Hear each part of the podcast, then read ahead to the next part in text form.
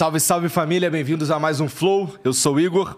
Hoje quem tá aqui do meu lado é Mário Speziano, perto aqui. Salve, Tudo salve bom, família. Salve aí, Igor. Salve, Que Jean. é um dos caras lá que tá de frente do Critique Podcast. É fala um pouquinho do Critique aí. Pô, vou fazer uma merchanzinha do Critique já chegando. Vai. A gente fala sobre mundo corporativo, relação de trabalho, é, conversa com muita gente da indústria, presidente de empresa, funcionário, gente como a gente, desce o cacete na RH. Conta as histórias sinistras lá? Ah, conta as histórias que acontecem no trabalho, assim, é, é, de tudo. Desde o chão de fábrica até a Faria Lima, a gente traz e revela tudo, não tá, tá certo. E tá aqui as abelhinhas, que são a nossa comunidade. Oh, que bonitinho, bonitinho as abelhinhas. Bonitinhas né? abelhinhas, é. assim, né, que vão lá. Inclusive, se você já é um fã critiquei, acompanha a gente, entra lá porque eles vão estar tá gravando. Eu, eu pulei de gravar com eles, com o presidente da, da FIA, Fiat Corporation, né? Que é pra estar tá com quem hoje pra aqui? Tá com quem? Posso anunciar?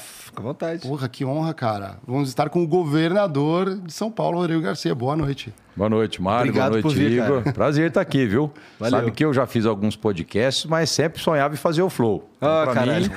Eu também, é... eu também. Para mim é um prazer poder estar aqui batendo esse papo com vocês Obrigado, sobre cara. política, sobre vida, enfim, sobre as coisas que acontecem aqui no nosso país, né? E hoje na condição de governador de São Paulo, nos meus 48 anos de idade. É, né? Eu, ouvi, eu já ouvi você falando algumas vezes, assim, eu escuto bastante rádio. Então eu já ouvi você falando na Band News, já ouvi você falando em alguns lugares assim. E, cara, vai ser legal, vai ser proveitoso aqui entender um pouco mais de como funciona São Paulo. É, né? esse São... estado-nação, né, Igor? É. 46 milhões de habitantes. Eu que tenho descendência espanhola, meu avô veio da Espanha, eu sempre comparo São Paulo com a Espanha. Nós temos um território parecido em termos de tamanho e exatamente a mesma população, 45 milhões de habitantes. Né? Então, São Paulo é um estado-nação mesmo, que foi formado por migrantes do mundo inteiro, por também imigrantes do país, né? Uhum. pessoas do norte, do sul, do leste. Eu digo que acho que essa grande diversidade da população de São Paulo é que fez o São Paulo ser diferente do resto do Brasil, né? Um estado desenvolvido, um estado à frente do seu tempo, né? Eu acredito muito na população que mora aqui. Tá. Bom, antes da gente continuar, deixa eu falar aqui do patrocinador que é a Insider hoje, que é essa que eu estou usando. E, bom, assim, nós temos, nós três aqui temos uma rotina meio maluca, né? Imagino que a de governador de São Paulo deve ser uma rotina meio maluca, assim. E, porra, não dá pra, não dá pra gente perder tempo com determinadas coisas chatas, como passar roupa. Ah, não dá. Né? Tu gosta de passar roupa? Eu sou horrível passando roupa. Camisa social, que... parei, né? Que aí eu fui indo pra uma empresa que não precisava de camisa social. Mas Insider funciona bem. Melhor coisa, cara. Então, eu trabalhei pra cacete a vida. Assim, desenvolvi um trabalho para poder hoje chegar aqui de chinelo, cara. Opa, tá vendo? Bom demais, cara. É. Então, mas ó, eu vou dar aqui para vocês experimentarem. Ó, esse aqui é do Rodrigo. Tá? Poxa, obrigado, hein? Uma camisa hein? da Insider para você, uma camisa da Insider obrigado, pra você. Valeu, galera. E a Insider, cara, é meio que a, que é a evolução da camisa básica, sabe? Ela tem um, um tecido ultra leve que ela cai no corpo assim, uma delícia, gostoso, tem uma sensação térmica agradável, tá ligado? É, é, é ah, ela Olha, tem um, gostosa mesmo. uma das principais vantagens dela assim é que ela tá praticamente sempre pronta para o uso. Então, se você lava a camisa e, e, sei lá, acabou de tirar da secadora, ela tá meio assim, mastigadinha, ela, ela desamassa no corpo, assim, rapidamente, inclusive. Se você pendurar ela ali, ela já desamassa também. É a grande, uma das principais vantagens, na minha opinião, não ter que passar essa, essa, essas roupas aí, né? Então, é um tecido, pô, ultra leve que, pô, tem umas, umas características, por exemplo, é, se você é, ficar fedendo ao longo do dia, o fedor fica dentro da sua roupa. Opa, isso é bom, fede hein? pra fora, tu fede Ó. pra dentro. E a bomba é só no banheiro na hora de tomar banho. Precisava escrever isso aqui, viu, Igor? Por que criamos? Não é. precisa passar, não esquenta, alta durabilidade sustentável. Isso aí. Aí, para quem sai cedo de casa e volta à noite, não tem nada igual. Pô, pior tecnologia, né? Eu, é. eu uso bastante Insider. E use você também. Entra lá em insiderstore.com.br e usa o cupom FLOW para ganhar 12% de desconto, tá bom? E não tem só camisa, tem várias roupas, várias peças de vestuário lá. Entra lá e enche o carrinho e usa o cupom FLOW para pagar mais barato, tá bom? insiderstore.com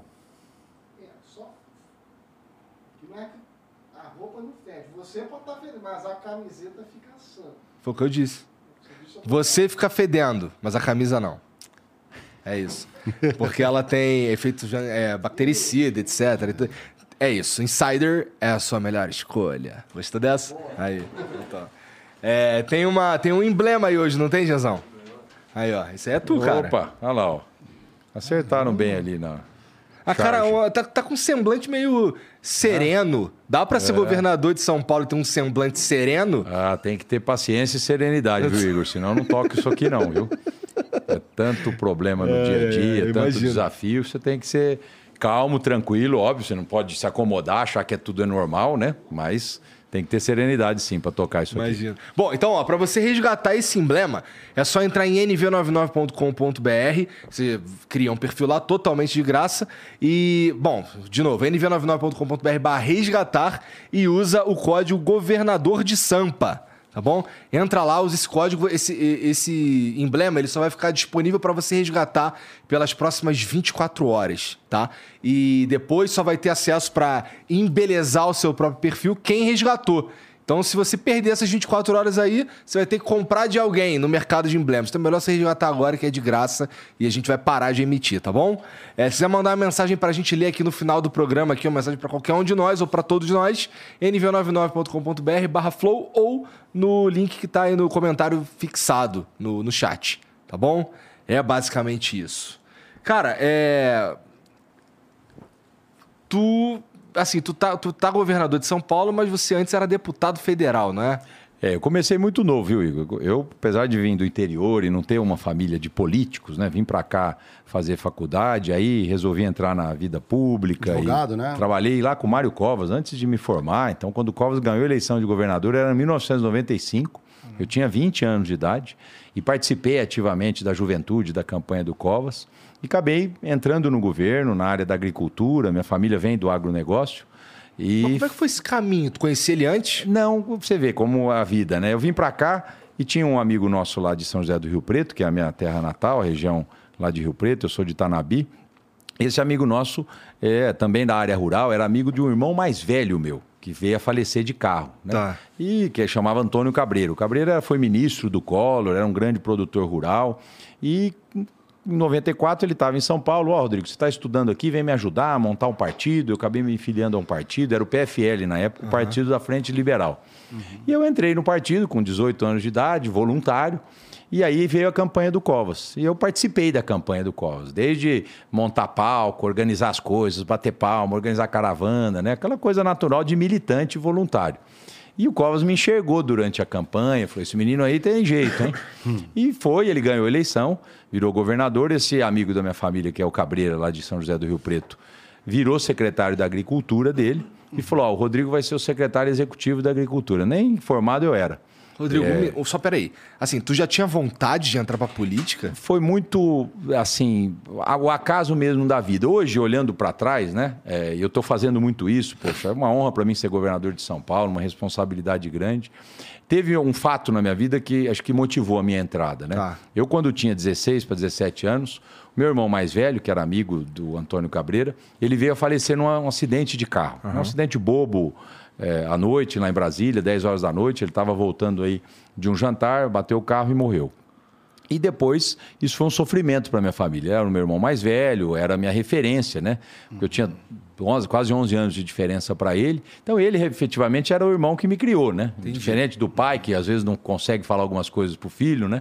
Eu, eu, sou o filho mais novo. Foi meu irmão mesmo que pôs no eixo, que sempre me orientou, que fez uma formação mais rígida em cima de mim, e de repente some da tua vida, né? O cara que era a tua referência vai embora. Isso foi um sofrimento muito grande em casa, para os meus pais nem se fala, para mim, para o meu irmão, para minha irmã, enfim, nós éramos em quatro. É, e aí, depois de um ano, assim, a família destroçada com a perda do meu irmão, minha mãe criou uma instituição de caridade, né? Ela transformou toda a dor que ela sentiu da perda do filho mais velho em amor ao próximo e criou uma instituição lá em Rio Preto. o Rancho de Luz já deve ter Existe Foi em 1993, ainda. existe, então 28 anos atrás. Né? Uhum. Quando meu irmão morreu, dali seis, sete meses, ela falou: olha, nós não podemos aqui parar a nossa vida e não temos que transformar tudo isso em, em amor ao semelhante. Então ela criou essa instituição e eu, muito jovem, isso impactou muito é, naquela época a minha vida. Pois eu vim para São Paulo fazer faculdade, a hora que vi, eu estava nesse processo político e a hora que eu vi, eu estava dentro do governo como secretário adjunto da Agricultura, muito jovem. Né? Então, olhando para trás, eu acho que essa, essa atitude, vamos dizer assim, da minha mãe, de pensar no semelhante, de pensar no próximo, ela, ela sem eu perceber, mexeu muito comigo. Entendi. É, fruto de uma tragédia familiar, se transforma isso em amor ao semelhante e isso mexeu comigo, porque a minha família não tinha nada a ver com isso. E, e, aí as oportunidades foram surgindo, eu acabei trabalhando no governo e disputei a minha eleição de deputado. Eu tinha 24 anos de idade. Novaço. E ganhei as eleições. Né? Fui um dos mais votados na época do Estado. Isso foi em 1998. É, tive uma votação muito grande, fiquei entre os cinco mais votados do Estado. E sem ninguém prestar atenção, né? Fala, poxa, desse menino veio da onde? Eu vim, enfim, fruto um pouco desse trabalho da minha mãe lá de Rio Preto, até a instituição, ela é muito forte até hoje, atende mais de 500 crianças. E eu sempre evitei até de ir lá muito para não politizar, né? Porque aquilo, minha mãe faleceu em 2020 e aquilo é uma herança que ela deixou para a cidade, né? Não é mais da família. É, Entendi. Hoje é uma instituição de caridade muito respeitada lá no solo sagrado em Rio Preto. E aí me elegi muito jovem, 24 anos de idade, deputado estadual. E a vida não parou mais, né? Eu fui deputado por três vezes, fui é, deputado federal depois duas vezes, fui secretário em vários lugares, né? Eu virei um clínico geral na gestão pública. Eu gosto muito de gestão, de administração. Então, fui secretário de administração da cidade de São Paulo, depois secretário da área social do Estado, secretário de econo... da, da, área econômica, desenvolvimento econômico, cuidei das universidades, cuidei do desenvolvimento econômico do Estado. Depois fui secretário de habitação, né? É, também uma área muito bacana de se trabalhar, tudo né? Quando São você Paulo. dá tudo, tudo estado, né? E depois secretário, vice-governador, secretário de governo e agora governador. Então, Igor, eu falo que eu me apresento, ó, eu sou o Rodrigo Novo, governador de São Paulo, mas eu sou um antigo servidor público, eu, desde os 20 anos de idade, dedicado ao Estado, dedicado às coisas aqui de São Paulo e a honra hoje de governar o Estado. Quando tu, quando tu aceitou fazer parte da chapa do Dória lá, já tinha essa conversa que você provavelmente ia assumir o governo de São Paulo? Eu, em 2018, né, eu já era deputado federal, um dos mais votados, tinha muita força política no Estado, né, era de um outro partido, era do Democratas, o primeiro partido uhum. que eu filiei lá com 18 anos de idade. É, e aí foi uma coligação, porque essa coligação do PSDB e do DEM e alguns outros partidos, mas principalmente PSDB e DEM, começou lá com o Fernando Henrique e o Marco Maciel, lá atrás. Hum, faz um tempão. É, faz um tempão. E ela manteve-se em São Paulo, com o Serra, com o Geraldo, né? E com o Dória, no caso, eu como vice dele. E ele falava, ó, oh, Rodrigo, eu sou contra a reeleição, eu vou ficar um mandato só. É, é, é, e acho que, enfim, você tem bastante aptidão de gestão, você foi secretário aqui em todos os lugares, e ele, na época, me nomeou secretário de governo, porque o, o vice, Igor, não tem papel. O vice no presidente, o vice-prefeito, o vice-governador, ele assume nas vacâncias do titular. Sim. Né? É até uma coisa interessante. Você vai nos Estados Unidos, por exemplo. Lá o vice tem um papel. Tem, e o presidente, ele não sai. Quando ele sai do país, o vice não vira presidente, continua vice porque parte dos pressupostos que lá no Air Force One ele tem como administrar os uhum. Estados Unidos de lá. É. O vice, quando você não tinha essa tecnologia, então o cara saía, você tinha que ter alguém para responder. Hoje não precisa, hoje está tudo aqui, né? É. Então, é até uma coisa interessante. Tinha até um, um trabalho na Câmara Federal, era deputado federal, para falar: vamos acabar com o cargo de vice? Uhum. Mas se o cara morrer? É. Né? Não, se o cara morrer, a Câmara Municipal, ou a Assembleia Legislativa, ou o Congresso escolhe um novo para terminar o mandato. Né? Tem países que é assim. Uhum. É, mas aqui acabou ficando a figura de vice, eu virei vice. Governador, fui secretário de governo. A secretaria de governo é uma gerência geral do Estado, sabe? Então, todas as políticas Mas públicas. Mas não é uma prerrogativa do vice. Não, não, isso é a decisão do governador. Tá. É, fui o primeiro vice que ocupou essa secretaria. Tá. Né? É, é, é, o Dória tem essa coisa de cabeça privada, então ele delega poder, enfim, às vezes não parece muito, mas ele montou uma, uma boa equipe, não parece que ele delega, né? Parece que é tudo ele, mas ele delega bastante uhum. e na época me delegou a gerência aí como secretário de governo e eu toquei basicamente a máquina pública nesses três anos e com a saída dele, virando governador, foi difícil para mim escolher quem ia para o meu lugar e na área de secretaria de governo. Então, eu peguei um técnico também do Estado, que trabalha comigo há muitos anos, o Penido. Coloquei lá na secretaria de governo. Foi tranquilo e... largar esse osso? Olha, é, é, é, não é fácil, porque quando você fica no dia a dia, que nem você, que você faz o flow, de repente falou, ó, você vai agora ficar no andar de cima, você vai ter que pôr alguém lá para apresentar.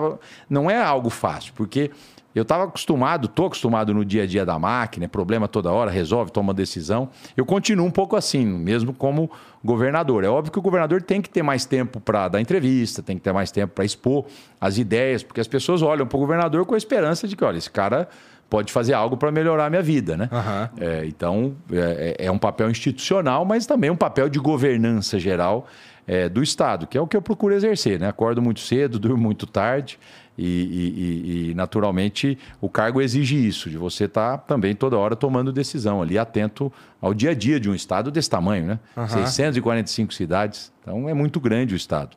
Muita gente, problema toda hora para você ficar de cima e resolver. É, o governador, assim, o, o, o estado de São Paulo hoje, ele, ele tem um, tem um, um problema que é o foco do, do, dos trabalhos, que, que eu falo, Igor? É, São Paulo é um estado que as coisas funcionam. Uhum. Né? Você sai de São Paulo, tudo é diferente daqui. Então, é, você tem segurança pública. Vamos falar de segurança. A segurança de São Paulo é a melhor do Brasil. Mas quem está aqui fala, pô, mas tem me assaltaram hoje de manhã, uhum. me roubaram o celular, me furtaram o carro, teve um latrocínio. Isso terá num estado desse tamanho. Então, a segurança, apesar de ser a melhor do Brasil, os indicadores, atas da violência, está tudo aí para ser consultado, é, não dá para o governador falar, tá tudo bem.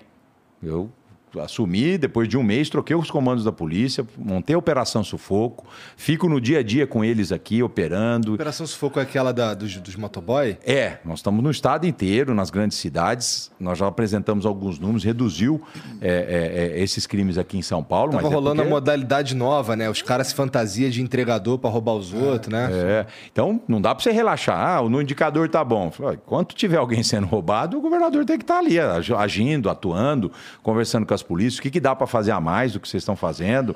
Ah, governador, precisa é, pagar mais diária para ter mais policial na rua. Então vamos pagar. Ah, quanto custa isso? Custa 38 milhões por mês. Foi o primeiro mês que nós pagamos de uhum. diária. Então vamos arrumar o dinheiro no orçamento para poder priorizar a segurança. Né? Então, eu falo, é, é, São Paulo é um estado onde as coisas funcionam. Então, você tem a melhor segurança do Brasil, a melhor saúde. Né? Mas você vai para a população, tem problema na uhum. saúde. Você comparar com outros estados, enfim, não pode comparar. Então, esses dias eu estava é, é, é, lá em Perus, enfim, visitando uma, uma, uma casa lá é, da Isabela, uma mãe solteira, num programa social. Aí eu levei até o apresentador Ratinho, né? Porque eu fui num programa do Ratinho e falei sobre o programa social que eu estava lançando. E falei que no outro dia ia visitar uma família beneficiária. Ah, vou lá com você. Aí nós fomos na casa da Isabela, lá em Perus. Tava a irmã, a mãe e tava uma tia de fora de São Paulo. E aí ela vendo a conversa ali, do programa social, tal, papai, ela falou, governador, posso falar uma coisa? Você chora, chora de barriga cheia. Eu não moro em São Paulo. Quando eu começo a ficar resfriado, eu venho para casa aqui da minha irmã, porque se eu precisar de posto de saúde, eu sei que aqui eu tenho. Se eu precisar de hospital, eu sei que aqui eu tenho, né? Então, é um pouco a visão de quem está fora. São Paulo as coisas funcionam, mas quem está aqui quer que melhore. E eu estou aqui para melhorar. Uhum. Mas antes de melhorar, Igor, eu falo que eu preciso cuidar das coisas também não andarem para trás. Então, a segurança pública é uma atenção diária do governador, diária. Né? Todos os dias eu acordo e durmo com, nós temos aqui um grupo é, com os comandantes da polícia, que eu recebo todas as informações, tal, de madrugada, é uma preocupação todo dia. A saúde é uma outra preocupação fundamental. É, a pandemia, acho que ela mostrou para as pessoas que quando você quer, todo mundo se junta, as coisas acontecem. Mário. Você pode observar. Então, São Paulo, eu citei a Espanha no começo aqui do programa, um estado do tamanho da Espanha. Uhum. A Espanha tem 3.500 leitos de UTI, para vocês terem uma ideia. Que era o que São Paulo tinha antes da pandemia. No meio da pandemia, nós chegamos a ter 14 mil leitos. A Espanha chegou a 5 mil. Lá morreu gente sem atendimento. Aqui, não morreu gente sem atendimento por causa do Covid. E nós tínhamos tudo para é, estourar o sistema de saúde. Quem conhece a Grande São Paulo aqui sabe, 22 milhões de habitantes, as condições de habitação muitas vezes na periferia, né? As quarentenas que foram ser obrigadas a serem feitas, eu falava, isso aqui vai espalhar dentro de uma casa de 25, 30 metros quadrados que mora 7, 8 pessoas. Você imagina a contaminação do vírus, né? Mas a gente conseguiu segurar, aumentar o TI, botar gente para trabalhar. Não foi só o governo, a própria sociedade foi solidária. E aqui São Paulo fez bonito na pandemia. Muitas mortes, inevitáveis, mas o governo estava aí para a gente evitar os óbitos chamáveis evitáveis, né? Então, gente que morreu não foi por falta de atendimento, mas as pessoas que precisavam de atendimento tiveram. E a gente via Nova York ruir, as pessoas morrendo lá sem atendimento, a gente via Milão, é, a própria Espanha, Madrid, e aqui não aconteceu o que aconteceu fora do, desse, é, do Brasil. E eu digo Manaus foi um problema para a gente lembrar ah, sim, aqui, sim. e algumas capitais do Nordeste. Uhum. E eu falo, é, e não é só dinheiro isso, né? Faltou dinheiro em Nova York? Lógico que não. não. Foi muito mais uma mobilização de todos. Então, as pessoas olharam isso na pandemia e agora, passada a pandemia, elas querem um sistema de saúde melhor do que elas tinham. Então elas estão cobrando isso. Ó, precisa ter mais hospital, precisa ter mais atendimento. Então nós estamos num foco muito grande na saúde. Eu, por exemplo, estava olhando, estou fazendo um governo itinerante pelo estado inteiro. Ontem nós estávamos lá em São José dos Campos, sexta-feira eu estava em São Bernardo, segunda passada em Bauru, enfim. Eu tô, de segunda e sexta eu levo o secretariado inteiro para alguma sede de região do estado ou da Grande São Paulo. Fique lá pra... no Capão Redondo, cara. Não, e na capital eu tenho andado bastante também. É. Né? Conheço bem o Capão Redondo. Então, estou dizendo, levo todo mundo para falar, ó, escuta o que o pessoal tem para falar. Primeiro, presta conta do que nós estamos fazendo. E segundo, escuta a população. Quem escuta mais erra menos. É, e nessas andanças lá, o primeiro governo na área, que é o nome do programa, foi em Franca. Uhum. E lá tem um problema sério de hospital. A gente está construindo um hospital novo, não tinha hospital do Estado, era só a Santa Casa que cuidava. É uma cidade grande, lá perto de Ribeirão Preto. Uhum. Perto de Ituverava. Ituverava. A Ituverava está lá, é. terra da sua mãe. Mano.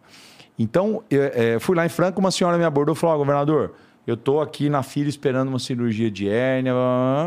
Fiquei. Hérnia não, era varize a primeira mulher que me falou. E não consigo fazer, faz dois anos que estou esperando. Aí chamei o secretário de saúde, Jean, vamos olhar a fila. Governador, tem 540 mil pessoas esperando Puta cirurgia eletiva. Falei, pega para mim a fila de 2019, antes da pandemia tinha mais ou menos 80, 90 mil pessoas. Falei, isso aqui tem um represamento. Tem, porque parou de fazer cirurgia eletiva no meio da pandemia. Falei, tudo bem. Se a gente seguir a vida normal, demora quanto tempo para operar esse pessoal? Mas, governador, só de, de curiosidade, só para desculpa interromper, mas só para entender. Franca, qual é o tamanho da população de Franca Tem ali? Mas... 4, 350 mil habitantes. 350 mil habitantes. É. Ainda não tinha um hospital estadual aí. Tinha Santa Casa, Santa... que o Estado paga a Santa Casa. É. E, e, por exemplo, tem cidades no Vale, por exemplo, Jacareí, que é, ali fica na região de São José, que é, o senhor não temos hospital em São José, temos hospital em Taubaté. Você tem Você 103 que... hospitais grandes do Estado. Ah. Aí o Estado tem convênio com mais 300 Santas Casas. Hum. Então você não precisa ter um equipamento direto do Estado. Um hospital filantrópico, o Estado vai lá e contratualiza, que a gente uhum. chama, e faz as cirurgias lá. Né? Entendi. É, então, Franca é a única Entendi. região do estado, a região lá da sua mãe, mano, que não tem hospital estadual. Então, nós estamos construindo lá. Entendi. Então, começou, aliás, a licitação está em curso, deve agora até o final do mês de junho fechar e começa uma obra. Aí nós, por exemplo, fomos aqui no Vale do Paraíba, lá em Cruzeiro, divisa com o Rio. Sei, uhum. Estamos construindo um outro hospital. Então a gente olhou, depois da pandemia, os chamados vazios assistenciais. Falou: olha, se tiver uma próxima pandemia e a gente, enfim, tiver que enfrentar problemas sérios de saúde, onde está faltando equipamento do Estado? Está faltando em Franca, está faltando lá em Barueri, aqui. Dentro, uhum. tá, precisa ter mais hospital em Barueri, está quase pronto, 400 leitos. Está faltando em, em, em Cruzeiro. Então a gente tem hoje três grandes hospitais em obra. Fora tudo, enfim, os AMES que a gente tem, que são ambulatórios médicos de especialidades, os convênios com a Santa Casa. A saúde é um sistema, né? Você está resfriado, você vai no posto de saúde. O posto de saúde é municipal. Você começar a gravar, o posto de saúde vai te referenciar para um equipamento de média complexidade. Falou, o Mário está piorando. Uhum. Então ele precisa de um atendimento especializado em média complexidade. Aí você já vai para um ambulatório. E ó, o Mário está pior, está piorando. Aí você vai para um de alta complexidade. Então esse sistema ele vai te referenciando e vai te abrir uma vaga onde tiver. Ó, precisa de uma vaga de UTI. Você mora em Tuverava, sua mãe. Tem em Franca? Não, não tem. Tem em Ribeirão. Então põe a ambulância e leva para Ribeirão. É assim que funciona o sistema no estado. É tudo interligado. Né? E o governo de São Paulo é o único estado que é assim, tá? Porque, em regra, vai lá no Rio, tudo hospital federal. Né? É que São Paulo é muito organizado nessa área de saúde. Tem 103. Sabe quantos hospitais federais tem em São Paulo? Ah. Um. Ia fechar agora o Hospital São Paulo. Que é o Hospital São Paulo aqui. É, né? Eu fui lá como ah. governador de São Paulo e dei dinheiro pro hospital do governo federal. A noiva do Diego do Critiquei trabalha lá. É. Salve, Cília. É isso aí, é, trabalha Pergunta para ela, Cília, é, é verdade que o governador de São Paulo veio salvar o hospital? É, Pergunta para ela. Ela falou que teve um investimento mesmo. Eu, eu, do eu governo. com eles esse, esse E aí me fala, pô, Rodrigo, mas o hospital é lá de Brasília. Eu falei, não interessa, mas o povo é paulista. Era referência esse hospital. Era, ele foi já foi né? referência. Está mais da metade do hospital lá com os leitos até inativos que a gente chama. Então eu dei um dinheiro forte para reformar o, o pronto-socorro e, e foram 50 milhões de reais para salvar, para não fechar o Hospital São Paulo. Caramba. Porque o governo federal se vira aí com o que você tem no orçamento, né? Então, estou dizendo isso, o sistema de saúde de São Paulo é organizado. Mas voltando à tua pergunta, então, saúde é uma atenção, a gente está focado, então estamos fazendo mutirão de cirurgia agora. Como é que nós vamos fazer mutirão de cirurgia? Você chega para os 103 hospitais e fala, pessoal, a gente faz 25 mil cirurgias por mês normal. Uhum. Normalmente. Quanto mais você pode fazer? Ó, oh, governador, a gente pode operar de final de semana, eu posso contratar essa equipe, não é 50 mil. Então, vamos dobrar o número de cirurgia durante um período em São Paulo nos hospitais. Tá bom. E o custo disso é elevadão? É, é, é elevado. O Estado tem que pagar mais, né? É, só que se fosse fazendo só nos equipamentos do Estado, nós vamos levar dois anos para acabar com as filas. Aí foi a ideia que nós tivemos. Pela primeira vez, mutirão não é uma ideia nova. Vocês já ouviram mutirão de catarata. Mas desse mutirão foi a primeira vez que o Estado vai falar: olha, eu vou para o mercado privado e vou comprar na, sei lá, Unimed, na Redditor, cirurgia Vou pagar o dobro da tabela SUS, nunca pagar o dobro, sempre paga a tabela quando faz isso, para a gente ver se em cinco meses a gente zera as filas. Então, por exemplo, Ituverava tem Santa Casa, eu conheço lá. Uhum. Nós vamos bater na porta de Ituverava, pessoal, faz essas cirurgias aqui da região para mim, para o Estado. Nós vamos te pagar o dobro, então você vai ter até um lucro com isso. A Santa Casa não está para ter lucro, mas ela não pode ter prejuízo, ela não tem dinheiro. Uhum. Então ela vai ter até um resultado econômico para a gente operar mais rápido. Então, nós estamos saindo comprando cirurgias na rede privada esse começamos 1 de junho. Hoje é dia 7. Então, até o final do mês, a gente vai comprar tudo que a gente puder no estado. E a partir de 1 de julho, a gente pega esse sistema nosso e vai achar lá o Rodrigo, o Mário, o Igor, que está esperando a fila, falou: ó, tua cirurgia vai ser tal data em tal hospital. E a gente referencia e vai distribuindo. Então, uma coisa que ia demorar dois anos e meio, que é para fazer as cirurgias que estavam atrasadas por causa da pandemia, a gente vai fazer em cinco meses. Isso são coisas, óbvio que o secretário da Saúde falou, governador, tem que fazer isso tal, uhum. mas coisas que eu ouvi na rua. Né? As pessoas, governador, eu estou com problema na minha cirurgia de varizes, governador, eu estou com problema. Então, é, quanto mais próximo da população você está, mais você sente a dor, o que pega no calo das pessoas. E aí você, poxa, eu preciso resolver isso de uma forma ou de outra. Você tem sua equipe, os secretários são, é, é, vamos dizer assim, técnicos, especialistas, mas tem a sensibilidade também do governador, né? De, do, do líder, vamos dizer assim, do Estado, para falar, precisa fazer isso. Então, onde que então, sai essa grana, governador? Do orçamento, né? O orçamento é como se fosse um salário, Igor. E é bom você falar disso, né? É, o orçamento é uma arrecadação dos impostos. Uhum. Então, uhum. Você arrecada São Paulo, para você ter uma ideia, que é o estado mais desenvolvido do Brasil, a gente arrecada 280 bilhões de reais por ano. É um dá, número alto. Dá para fazer bastante coisa. Aí, bom, vamos lá. Se a gente pegasse esse dinheiro e falar, vamos começar a cuidar de São Paulo hoje. Esse dinheiro, ele, ele, ele vem da população de São Paulo direto para os cofres do Estado. Do Estado. São impostos, pra, não, são impostos Brasília. estaduais. Tá, Isso tá é, bom. é importante a gente saber. Quer ICMS. Dizer, é, é o ICMS, hum. o IPVA, é. que, a gente, que a gente dá 25% do ICMS que a gente arrecada, a gente dá para as cidades. Uhum. 50% do IPVA que a gente arrecada, a gente dá para cidades. Né? E aí tem ITBI, menos impostos. É, São Paulo vive do seu dinheiro, né? porque a gente manda muito mais para Brasília do que volta. É o estado mais rico. Então, o Pacto Federativo, que é um pouco isso que você está comentando, uhum. a Constituição de 88 falou o seguinte: ó, o governo federal cuida da Seguridade Social, são o INSS, enfim, as aposentadorias, cuida do SUS, é, cuida da segurança nacional, Forças Armadas, papapá, papapá, cuida do Fundeb, da educação tal. Então, para o governo federal cuidar disso, ele vai arrecadar esses impostos. IPI, contribuição social, IOF, vários impostos que a gente chama de impostos federais, imposto de renda tal. Aí chega para os estados, falou: ó, você vai cuidar da segurança pública, você vai cuidar é, é, da saúde é, de alta complexidade, você vai cuidar disso você vai ter então o ICMS, o IPT, o IPVA e o ITBI. Prefeitos, vem cá, vocês cuidam da iluminação, do serviço funerário, é, disso, daquilo, tudo, você vai ter o IPTU e o ISS para cuidar. Esse Pacto Federativo do Brasil, eu falo que a Constituição de 88, ela municipalizou e estadualizou os serviços e federalizou o dinheiro. Por quê? Porque desses 100% de tudo que se arrecada de imposto, 63, 64% fica com Brasília. 22 a 25 fica com os estados e 15 com os municípios. Né? Tem uma, tem uma razão então, de ser, né? Por exemplo, é, São Paulo, é, como você disse, como a gente sabe, é, é o estado mais desenvolvido do Brasil e tal. É, e, de certa forma, já que a gente é uma, uma nação, é natural que a gente ajude a, a financiar regiões menos desenvolvidas também. O né? Pacto Federativo prevê isso. Prevê isso. Prevê isso. Só que, na minha opinião, Igor, São Paulo, que a gente sempre chamou de locomotiva do Brasil, está virando burro de carga do Brasil. Por que, que eu falo isso? Eu pedi para fazer essa conta no ano passado, apurei essa conta pela Secretaria da Fazenda. O governo federal arrecadou em São Paulo 720 e poucos bilhões de reais. Isso foi para Brasília. Voltou para o Estado, que são os repasses, 46. Então, Porra! voltou 15 vezes menos do que a gente manda. Aí você fala, poxa, mas por quê? Não, porque o Estado, nos seus impostos estaduais, é rico. O Maranhão, o Piauí, o Acre, o Amapá são pobres, então estão pegando esses recursos arrecadados aqui em São Paulo e compensando. Até aí, bacana. Se nós não tivéssemos problemas para resolver. Então, vou dar um exemplo. Se a gente ficasse com um pouco do dinheiro, não precisa ficar tudo em São Paulo, mas se voltasse é, desse recurso 10% a mais, então, ó, eu estou te mandando 700.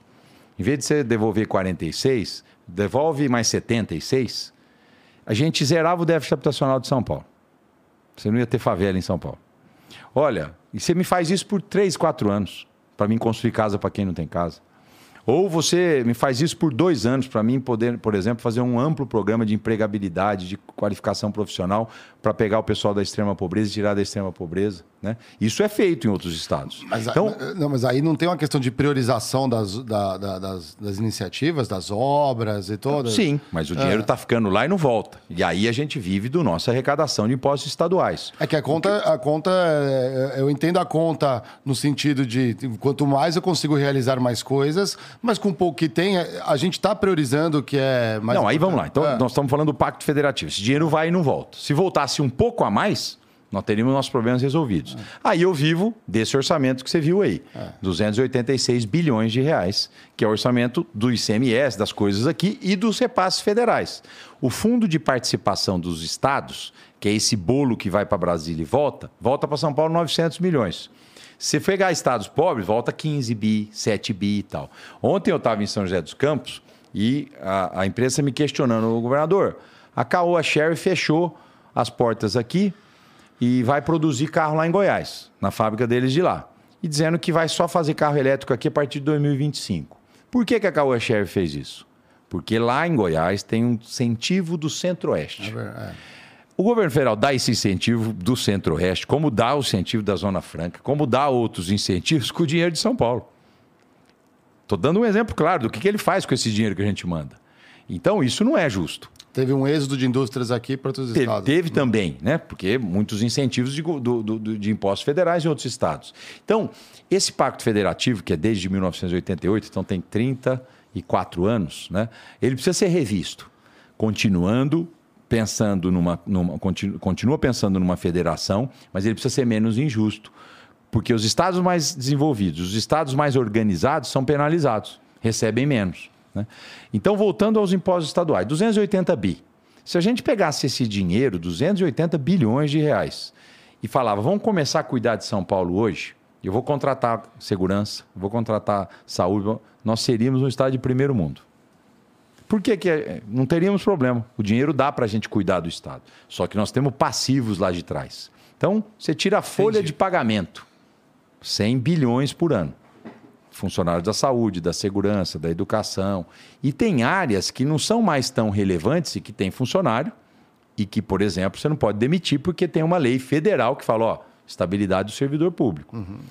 Então, às vezes, falta ainda gente na educação, falta gente na saúde, falta gente na segurança e sobra gente em outros lugares que não são mais essenciais. Então, você tem, e você não pode fazer nada, você está lá amarrado.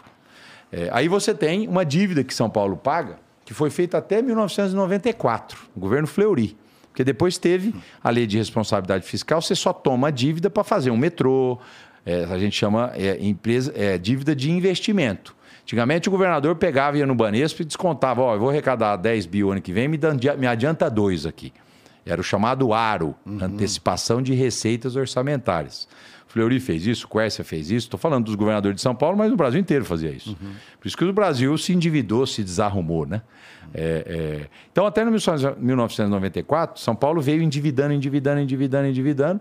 E depois a lei de responsabilidade fiscal travou essa dívida. E São Paulo paga dessa dívida lá de trás 23 a 24 bi por ano. Minha e ainda devemos quase 300. Então, São Paulo é o estado mais endividado do Brasil, hein? Só que nós somos e é uma um estado com banco. É, com o governo federal. Porque o aí o Fernando federal. Henrique fez e falou: ó, toda a dívida do Brasil é do governo. Traz tudo para mim e agora vocês pagam ao governo federal. Então, ah. é, arrumou o Brasil a lei de responsabilidade fiscal por isso. Então, a gente deve tudo para a União, que a gente chama. Tá? Né? Isso foi feito num acordo lá com o Fernando Henrique, com o Covas, com o Fernando Henrique, com o governador do Rio. Ele pegou toda a dívida pública brasileira e trouxe para a União, saiu do agiotagem de banco e o governo paga para ele. A prefeitura de São Paulo paga, o estado do Rio paga tal.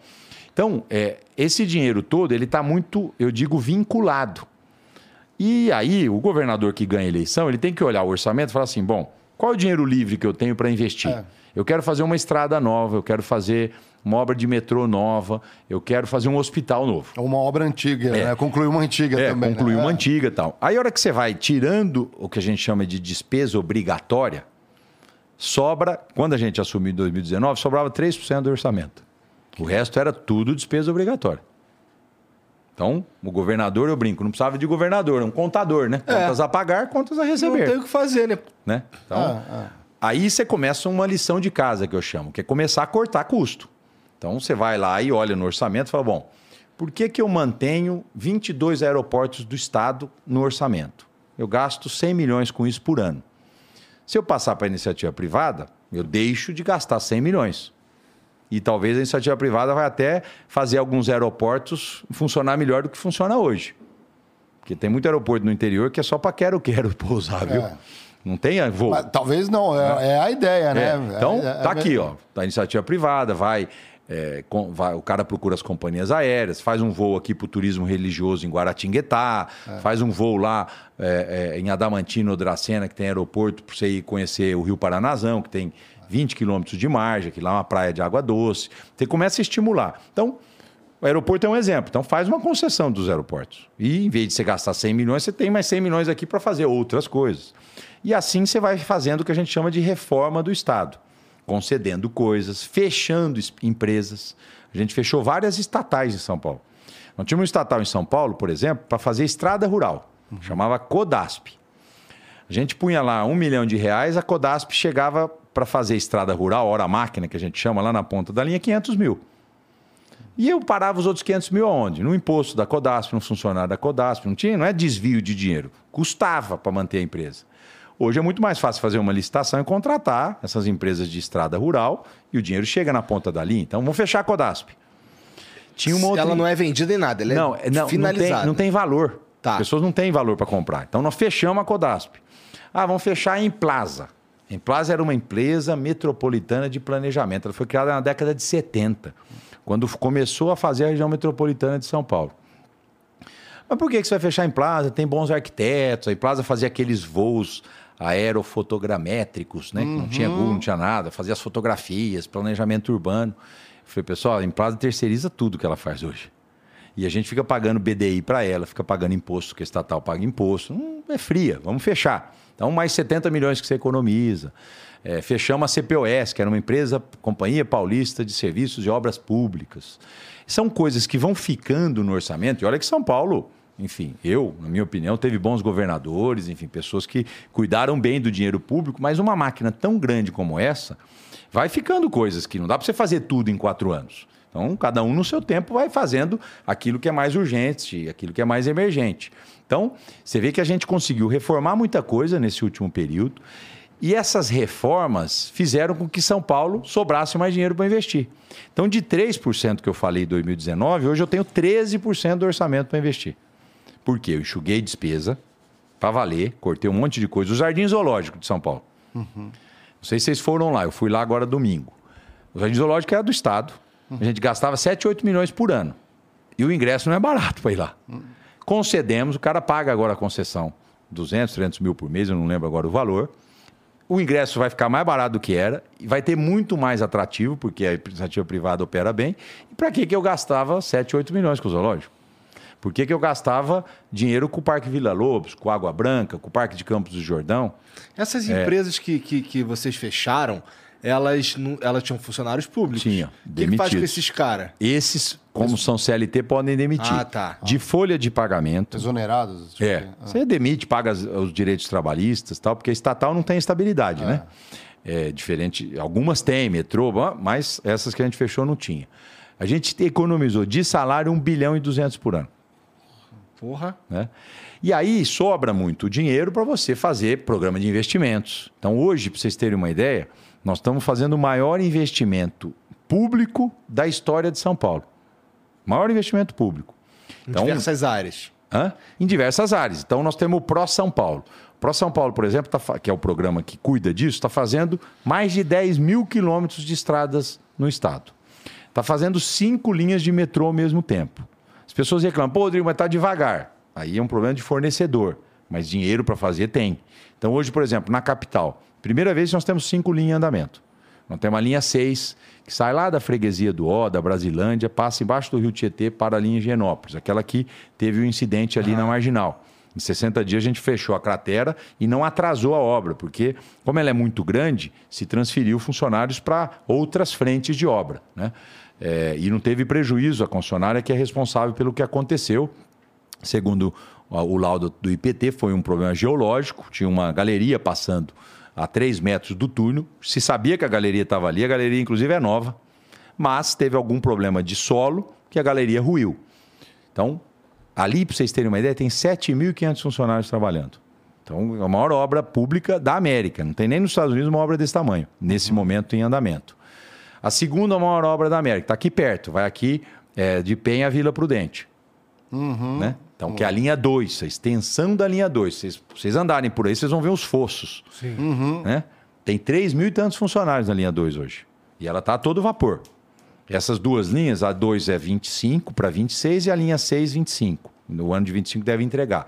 Então, a todo vapor. São obras públicas, com dinheiro do Estado. Né? Mas tem umas que não tá muito todo é. vapor, não, né? É. Eu moro perto na, na linha Ouro ali, ela é. O monotrilho, vou chegar é, lá. O monotrilho, é. ele, ele vai ser inaugurado para a Copa do Brasil. É. Essa era a promessa. Era 2014, é. E nós pegamos ela parada em 2019, retomamos e agora entrega o ano que vem. Por que vou, para vou uma obra assim? Não tinha pandemia na época. Você teve o problema de operação Lava Jato, os problemas todos de contrato. É, é engraçado. Eu fiz, a, nas primeiras reuniões que eu fazia para retomar as obras, que eram, mais, eram quase 200 obras paradas no estado, acima de 50 milhões. Não é obra pequenininha, uhum. tudo obra grande. Era engraçado, porque eu sentava na cabeceira da mesa, secretário de governo, vamos botar todo mundo, como é que a gente retoma, como é que a gente retoma. Tinha normalmente dois engenheiros na mesa e uns 20 advogados. É. Eu falava, o problema de obra não é mais de engenharia, de, de contrato. Né? Mas a gente foi um por um, retomou todas essas grandes obras. A Anhaia aqui, a linha 15, nós tínhamos seis estações paradas aqui, todas estão entregues. Então, o monotrilho da linha 15 está funcionando. A linha 17, né? Tivemos que rescindir o contrato, relicitar, briga de um ano na justiça, agora a empresa retomou. Passo de tartaruga, eu dou lá 20 milhões para ela medir por mês, ela consegue medir 10, 12. Aí ela chega e fala, governador, o aço não entrega no tempo. Você teve ah, um problema na pandemia de interrupção de, de, de cadeia de fornecimento. Não parou de fazer carro por causa de chip e tal.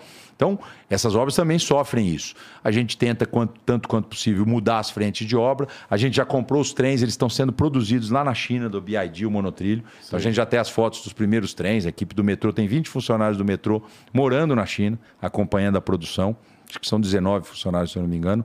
Então, enfim, ela, o ano que vem vai ter monotrilho rodando ali.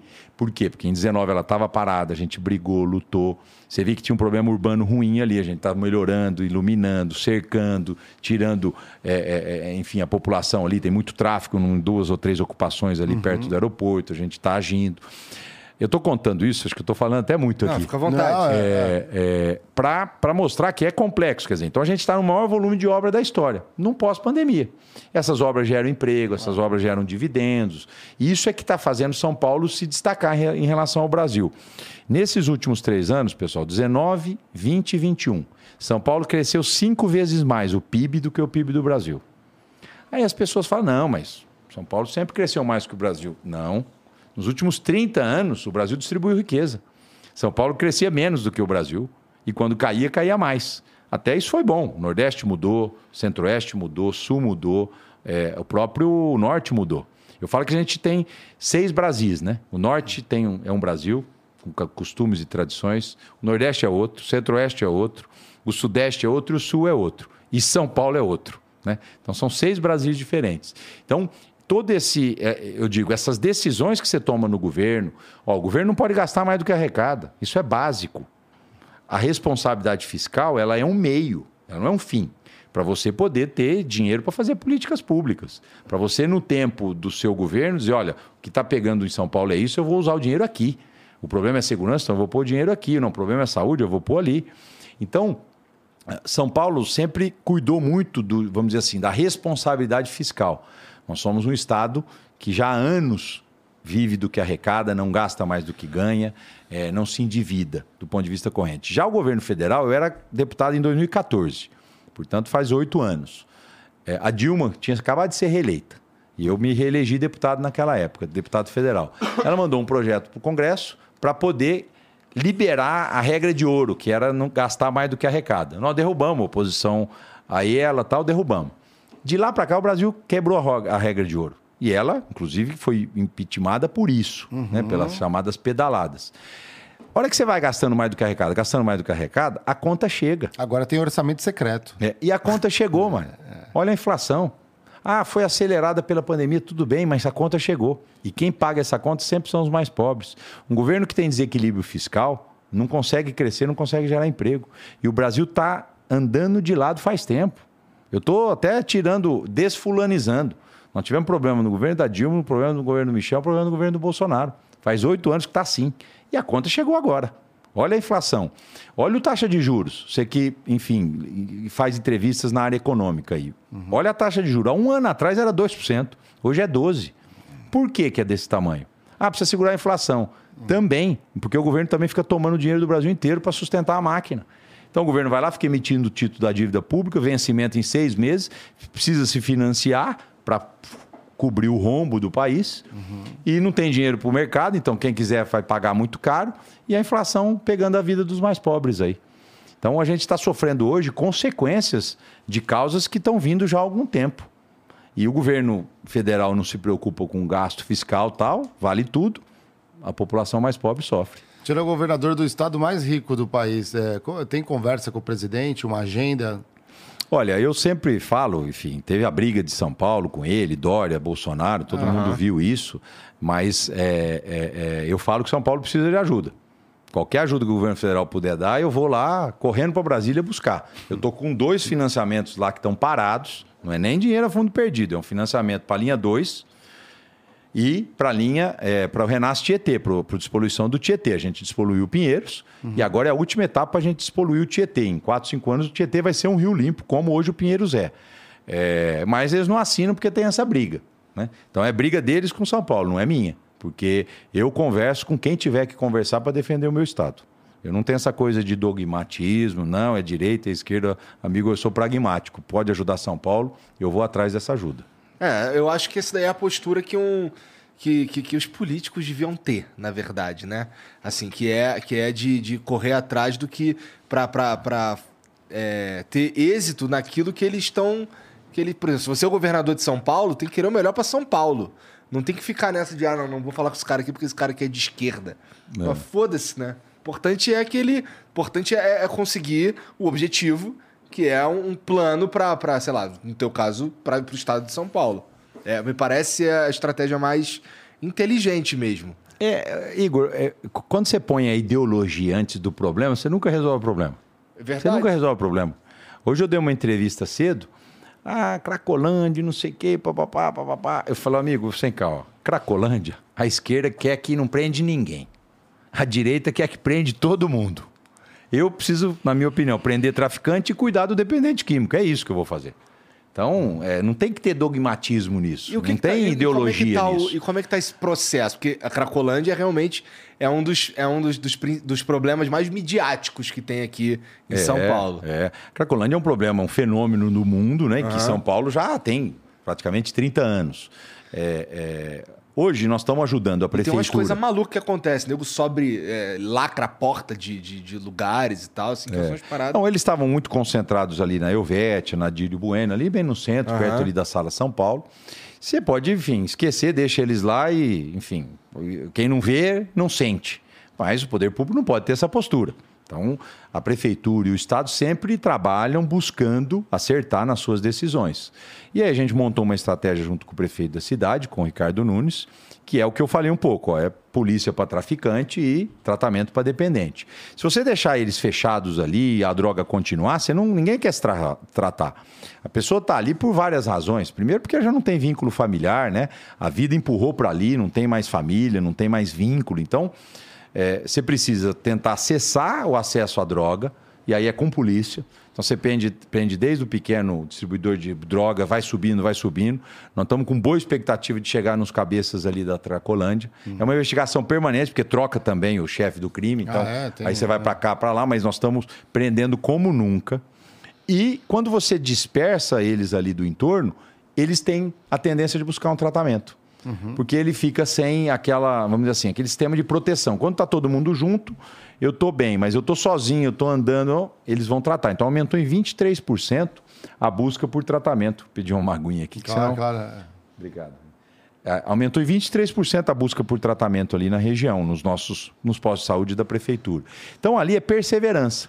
As pessoas falam, ah, governador, mas quando vai acabar a Cracolândia? Eu falo, olha, é, nós vamos perseverar para ela acabar o mais rapidamente possível, mas não é um problema fácil. Se fosse fácil, já tinha sido resolvido.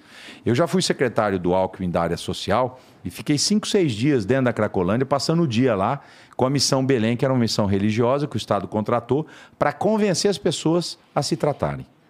Você fica lá na abordagem social, olha, você precisa de cuidado. Eu vivi isso, ninguém me contou.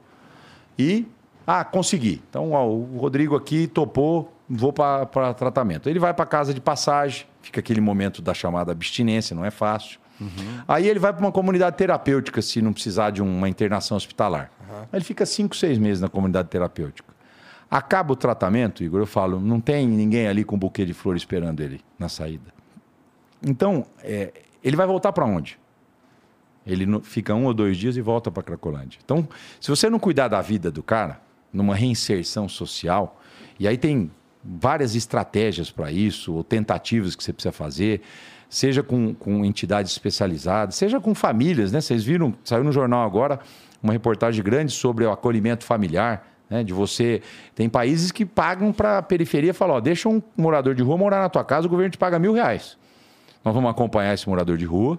Ele não é perigoso, qualquer coisa você procura a gente, mas deixa ele morar na tua casa. Às vezes é uma renda para a família. E a chance desse cara se reinserir na sociedade é muito maior porque ele tem referências ali de uma casa, de uma família. Assim também para o dependente químico depois do tratamento, que é uma coisa nova no Brasil que está surgindo agora. Porque o Estado gasta com o tratamento, gasta com a abordagem, gasta com o tratamento de novo, gasta com a abordagem de novo. Às vezes é muito mais barato você é, conseguir que uma família possa acolher um ex-dependente químico, pagando para isso, ou um morador de rua pagando para isso. Tem a questão da política também é, de crianças e adolescentes para adoção. Eu não vou entrar nisso que é polêmico, mas você tem estratégias que precisam ser estratégias novas, porque as que foram usadas até hoje não deu certo. É, e quem, e quem é que está pensando é. nessas estratégias, governador? Tem um, eu imagino que você tem uma equipe para isso, tal, para pensar, porque assim, a gente já tentou tanta coisa para Cracolândia e, e assim, o, o, o, efeito que a gente tem, que a gente, que, quer dizer, que eu, eu não, não, sou de São Paulo, eu moro em São Paulo tem dois anos só. Então, assim, é, eu lembro que a, uma das primeiras vezes que eu vim para São Paulo, eu fiquei hospedado num hotel ali na rua Santa Ifigênia e, e era bem Meu perto Deus. ali da. Sim, você do, viu tudo. É, vi tudo é, ali. Eu, vi, eu ali. via de madrugada ali, por exemplo, o carro da polícia vir passando por cima da, da calçada assim, meio que empurrando a galera, parecia mesmo um rodo sabe, empurrando aqui assim o lixo de certa forma para lá e tal. E assim, uma, uma coisa que, que me pegava, que me, eu vi era que, pô, tá, a gente a gente vem, ataca aqui. Aí ela a Cracolândia sai daqui e vem para cá. E aí sai daqui e volta para lá. E aí sai daqui e vem para cá e fica nessa parada de ficar mudando de lugar e o problema nunca é efetivamente resolvido. Significa o quê? Que tudo que a gente tentou até agora não deu certo. A gente precisa de uma estratégia nova. Quem está pensando nisso? Não, tem várias equipes, as chamadas multidisciplinares, pensando nisso. O que eu comentei de acolhimento tal, já é uma estratégia nova que nós vamos tentar. Tá. Agora, visita lá de novo, Igor. Dá uma rodada a hora que você puder lá amanhã ou depois de amanhã. Diminuiu muito a quantidade de pessoas. Nós mas, tínhamos... mas aí não explodiu para outros lugares da cidade? Não, eu moro não. perto de um que tem uma galera ali perto da linha 17 mesmo, que está em construção. Pô, ali fica é, um negócio. É, mas não, não, é esse pessoal que está na 17, não era nem a turma lá do ah, centro. Não? Já tinha uma turminha ali, ah, tá. uma nova Cracolândia. Por isso que a gente cercou, está iluminando os pilares e está fazendo abordagem social para que eles façam para o tratamento. O uhum. fluxo hoje, hoje, vamos dizer assim, da chamada Cracolândia lá do centro, ele é bem menor do que era. Nós tínhamos mais de 1.200 pessoas ali, hoje a última contagem baixou de 400. Porque as pessoas estão indo se tratar e não estão se sentindo mais confortáveis ali. Agora, é um trabalho permanente. Você precisa perseverar para que você consiga um tratamento mais adequado e para que você tenha uma reinserção social. Se não cuidar da vida do cara ou da mulher, ele volta para a Cracolândia depois do tratamento, que é o que vem acontecendo já há muito tempo. É. Isso daí, isso daí é talvez um dos problemas mais difíceis, porque assim, a gente lida com, é, com a vida das pessoas e lida. Acho que o mais difícil nesse caso é lidar com a vontade da pessoa. Porque assim, ela precisa é, querer ser ajudada, né? É, e precisa ser. Isso é um problema de saúde, na verdade. Não, é, não adianta pegar todo mundo ali e prender, isso não é o caminho já foi debatido isso diversas vezes, a gente já sabe que isso não é o caminho e tal. É, parece ser um problema assim, muito complexo que, com dado as regras do jogo que a gente tem hoje, por exemplo, é, a gente não precisa nem comentar sobre isso, mas assim, o fato da, de, desses caras serem é, tratados como não só marginais, mas alguns até é, como criminosos mesmo por estar usando alguma coisa e tal, é, dá pra, é, a gente tem um, um uma dificuldade extra em lidar com isso, eu imagino. Porque, pô, se a gente tem, por exemplo, um. É, e assim, eu, eu, é só uma. Tô jogando aqui.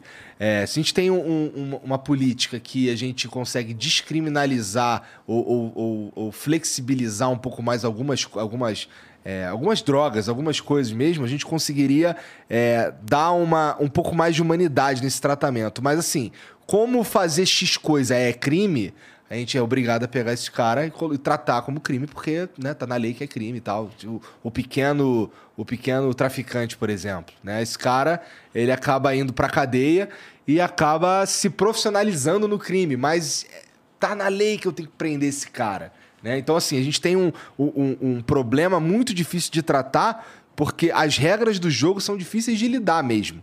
Né? Então, é um problema tal. Assim, além de ser um dos problemas mais midiáticos de São Paulo, é possível que seja uh, um dos mais complexos também. Sem dúvida, é desafiador, Igor, muito desafiador.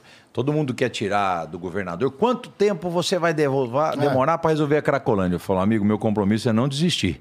Mas não te dou um prazo nunca, porque eu não vou ficar passando vergonha de ficar falando em dois anos eu vou acabar, em três anos. Isso não existe. Você precisa é não desistir, usar as estratégias novas, tentar inovar sempre. A lei mudou, por exemplo, de internação involuntária, ah. que é um tema polêmico. Internação Bastante, voluntária é lida com laudo a médico das pessoas. É, laudo médico precisa, a pessoa não tem condições de discernimento pessoal, ou a família ou o médico fala, tem que internar. Uhum. É, é, existe algumas internações involuntárias sendo feitas ali, não está tendo nem barulho, porque é tão evidente, não está tendo contestação. É, nós estamos aumentando as vagas do Estado para ajudar a prefeitura, porque essa abordagem é muito municipal. Uhum. Né? É a polícia é Estado e a abordagem social é municipal. Aí nós estamos ajudando a prefeitura em vagas de comunidade terapêutica. Nós temos várias comunidades que são boas em São Paulo. Tem o Padre Haroldo aqui em Campino, Freis Hans lá em, em, em, Guaratinguetá, enfim, que são comunidades, Essas fazendas. comunidades têm, têm, estrutura para receber Tem estrutura para receber, o Estado paga né, tá. essas vagas. E eles têm estruturas para receber. E você vai nessas comunidades, Igor, eu fui há um mês e meio atrás, Mário, com o prefeito da capital, com o Ricardo. Nós fomos lá no Frei Hans. E você vê os depoimentos emocionantes né, das pessoas que estão lá, recuperadas. Agora, a grande preocupação é tudo bem, elas vão sair de lá. A gente tem que fazer alguma coisa com elas. E aí, então você tem que ter um encaminhamento de trabalho, né, alguma reinserção social para que ela evite voltar para as drogas. Isso é o papel do Estado, do município? É um pouco coletivo. Eu falo, tem coisas que não adianta eu falar, não, isso é do prefeito. O cara olha para mim e fala, você é o governador. Pô, mãos, é. governador, como é que você. Não, eu tô aqui para. fingir que não existe. É, né? Tô aqui para ajudar, né? Então, a, a política da, chama Sistema Único de Assistência Social, chama SUAS. Tá. É igual uhum. o SUS, Sistema Único de Saúde. A gente chama isso de política institucionalizada. Ela está na Constituição. Saúde, educação segurança e assistência social. São políticas institucionalizadas. O que é institucionalização? Você estabelece responsabilidades uhum. e financiamento. É, então, a política do SUAS ela é municipalizada. O Estado está aqui em cima dando dinheiro e formulando políticas, mas as prefeituras é que tocam mesmo a política de assistência social. É, então, o Estado é parceiro da Prefeitura de São Paulo, outras do interior, para a gente tentar é, minimizar essa questão da drogadição. Existe uma inteligência que consegue mapear os motivos pelos quais as pessoas acabam indo para a rua?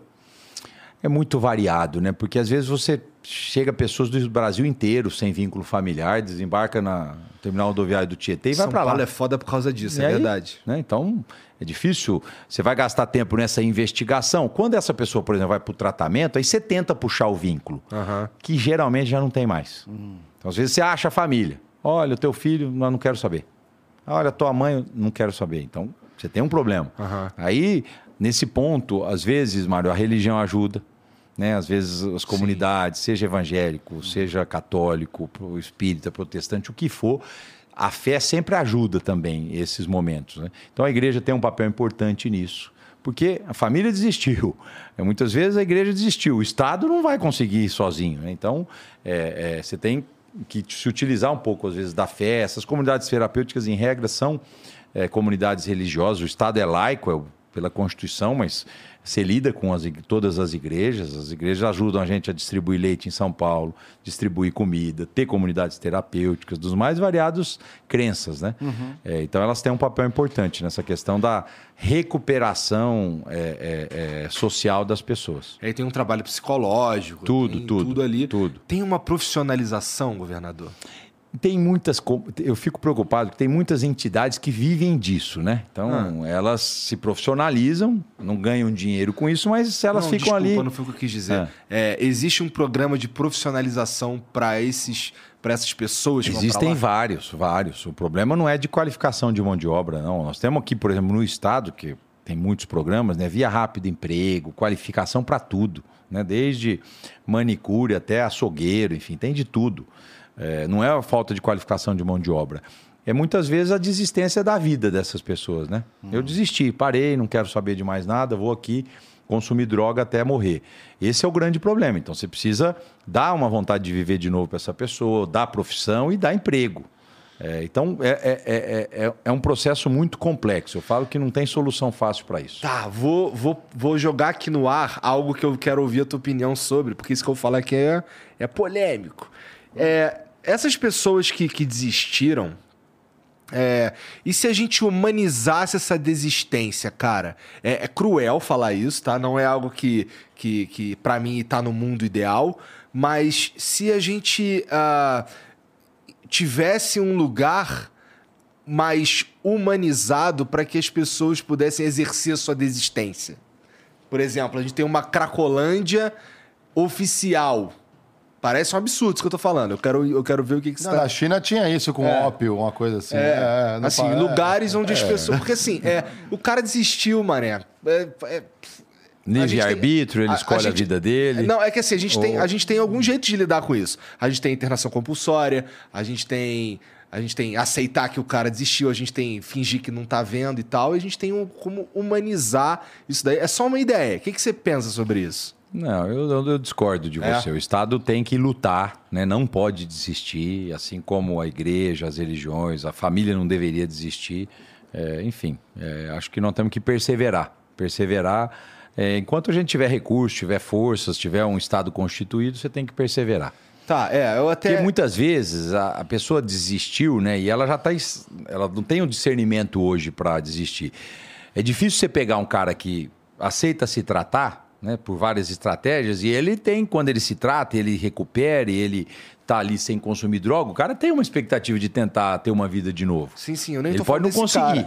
É porque tem, assim, a gente tem muita reincidência, não tem? Ah, muita, muita. Não tem, é diferente de outras Enfim, tem doença que você vai lá, tira, né? É. Você tem um câncer, você é. extirpa ele e acabou, uhum. né? Aí não, você fica voltando. Tinha até estudos de, de, de, de, de remédios que estavam sendo é, desenvolvidos e pesquisados no mundo para bloquear uma parte do cérebro que tem a sensação de êxtase. Eu já vi isso um monte de vezes. Ah, é? é? mas eu até agora não vi isso dar certo. Parece cruel mas, pra caralho também, é, assim. Se você é. for olhar do. É. Tem um jeito de olhar para isso que é, pô, tá uma lobotomia, de certa forma. você não né? deixa então, o cara curtir nada. Né? né? Tem, tem, é, tudo, é tudo muito complexo. A verdade é essa.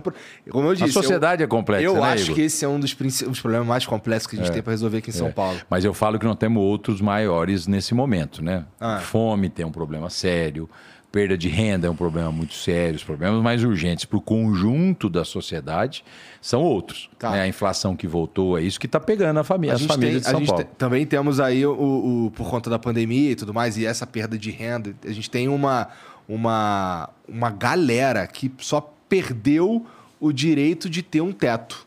Né? É, eu passo ali é, bastante no, no tem a Avenida do Estado, e aí tem uns viadutos ali e tal, que eu passo ali e agora tá povoado. é muita embaixo, gente na rua. Muita gente é na muita rua. gente morando Muita gente na rua. Cara, isso daí é um problema seríssimo para resolver. É, e tem um fenômeno novo que é das barracas, né? Sim. Muitas vezes os moradores Sim. de rua não tinham as barracas, hoje tem, então elas são muito mais visíveis do que eram e mais gente na rua. A prefeitura fez o, o cadastro de moradores de rua e aí você precisa, então, dar, tentar dar aluguel social tentar fazer o acolhimento, né? A prefeitura tem programas de, de hotéis. Ela isso tem... acontece no estado inteiro? É muito na, mais na capital, mas nas ah. grandes cidades do interior já tem muito morador de rua. Hum. Sempre teve. Uhum. Agora teve um volume exagerado, porque tem o morador de rua, muitas vezes por opção, que ele está ali, ele gosta só de dormir no albergue e volta, tem uns que nem gostam ficam na própria rua. E agora você tem muitas famílias que foram para a rua por falta de renda Sim. mesmo. Que é as primeiras que você tem que recuperar. É onde o poder público tem que agir rápido, a prefeitura tem que agir rápido e dizer: olha, eu estou te dando aqui um auxílio aluguel, acho um teto para você morar, vou te dar aqui uma frente de trabalho, que a gente contrata bastante gente uhum. para trabalhar em zeladoria urbana. É, paga aí meio salário mínimo, trabalha quatro horas por dia, para você tentar manter aquela família unida, o núcleo familiar e o princípio do trabalho, da mão de obra. Uhum. É um esforço.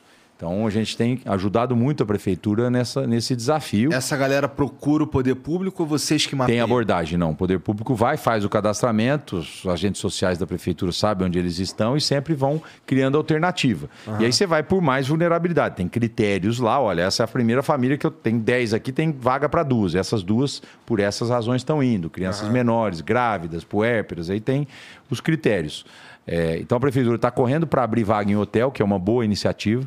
Que aí você fecha lá mil quartos de hotel, as pessoas moram lá, como se fosse um albergue. Uhum. Aí você tem que dar um auxílio aluguel para se elas conseguirem achar um lugar para morar. É, muitas vezes você dá a frente de trabalho, então você dá o aluguel e a renda, é, mas é um esforço permanente. Aí, vamos lá, a situação econômica piorando, é, você fica na outra ponta aqui enxugando gelo, né? Uhum. Você tira 10, entra mais 15, entra é. mais 20, você tira, entra mais 30. Se nós não tivermos. O melhor programa social que existe é o emprego. E emprego só existe quando o país anda bem. É, e quando não anda bem, os problemas acontecem como nós estamos vivendo. Sim. É, é e ainda mais assim, é, tudo. A gente vive hoje uma situação que ela é profundamente agravada pela, pela pandemia e de como é, a gente, as situações que a gente teve que lidar com isso. A gente teve que lidar com, com um monte de fechamentos, teve que lidar com, com um monte de, de, sei lá, muitas empresas, muitos, muitas portas se fecharam, né? Do, nos últimos anos aí. E isso, com certeza, te, te, foi o que teve mais impacto. Assim, apesar de da gente, desse problema existir já há algum tempo, ele está muito agravado agora. É, e a expectativa da retomada, é, é, você vê, você, você tocou num ponto, né? É que essa questão da produção, de gerar emprego, renda, o mundo muda muito rápido. Né? É, o podcast não tinha quantos anos atrás, não existia. Hoje é uma modalidade de comunicação tal fundamental. É, é, é, você não tinha, muitas vezes, começou o delivery aqui com pizza. Hoje acho que ninguém vive sem os aplicativos aí uhum. de entrega. Uhum. O emprego ele vai mudando de lugar e a tendência da tecnologia é a gente achar que vai acabar o emprego, mas a sociedade até hoje se adaptou. Sim. Eu lembro na década de 90, tinha um livro de um economista americano chamava O Fim do Emprego. Quando começou essa coisa de just time, olha, você não tem mais estoque, a, o cara produz lá na indústria, entrega direto para você, e ele falava que ia acabar o emprego, né? Nunca mais esqueço disso. Eu, eu li aquilo lá, fiquei desesperado. Estava no começo da minha vida, vamos dizer assim, profissional, tal. Falei, poxa, não vai ter emprego para ninguém. Ah, a gente inventa. Vai inventando. Né? Então vai inventando. Eu estava olhando esses dias um, um, programa que a gente tem no estado de apoio, por exemplo, à questão dos games, a questão da produção, de programação. A gente lançou no final do ano passado. É, é, é, olha o mercado que existiu acelerado pela pandemia na área de games, por exemplo. Uhum. Quanto de emprego isso não pode gerar e está gerando? Quanto mais não pode avançar? Se a gente conseguir formar programadores aqui, se a gente conseguir incentivar empreendedores de games com recurso, né? A gente tem linha de crédito na Desenvolve São Paulo para isso, que é um banco do Estado. A gente tem é, campeonatos que a gente está estimulando na rede pública do, de, de, de, educação.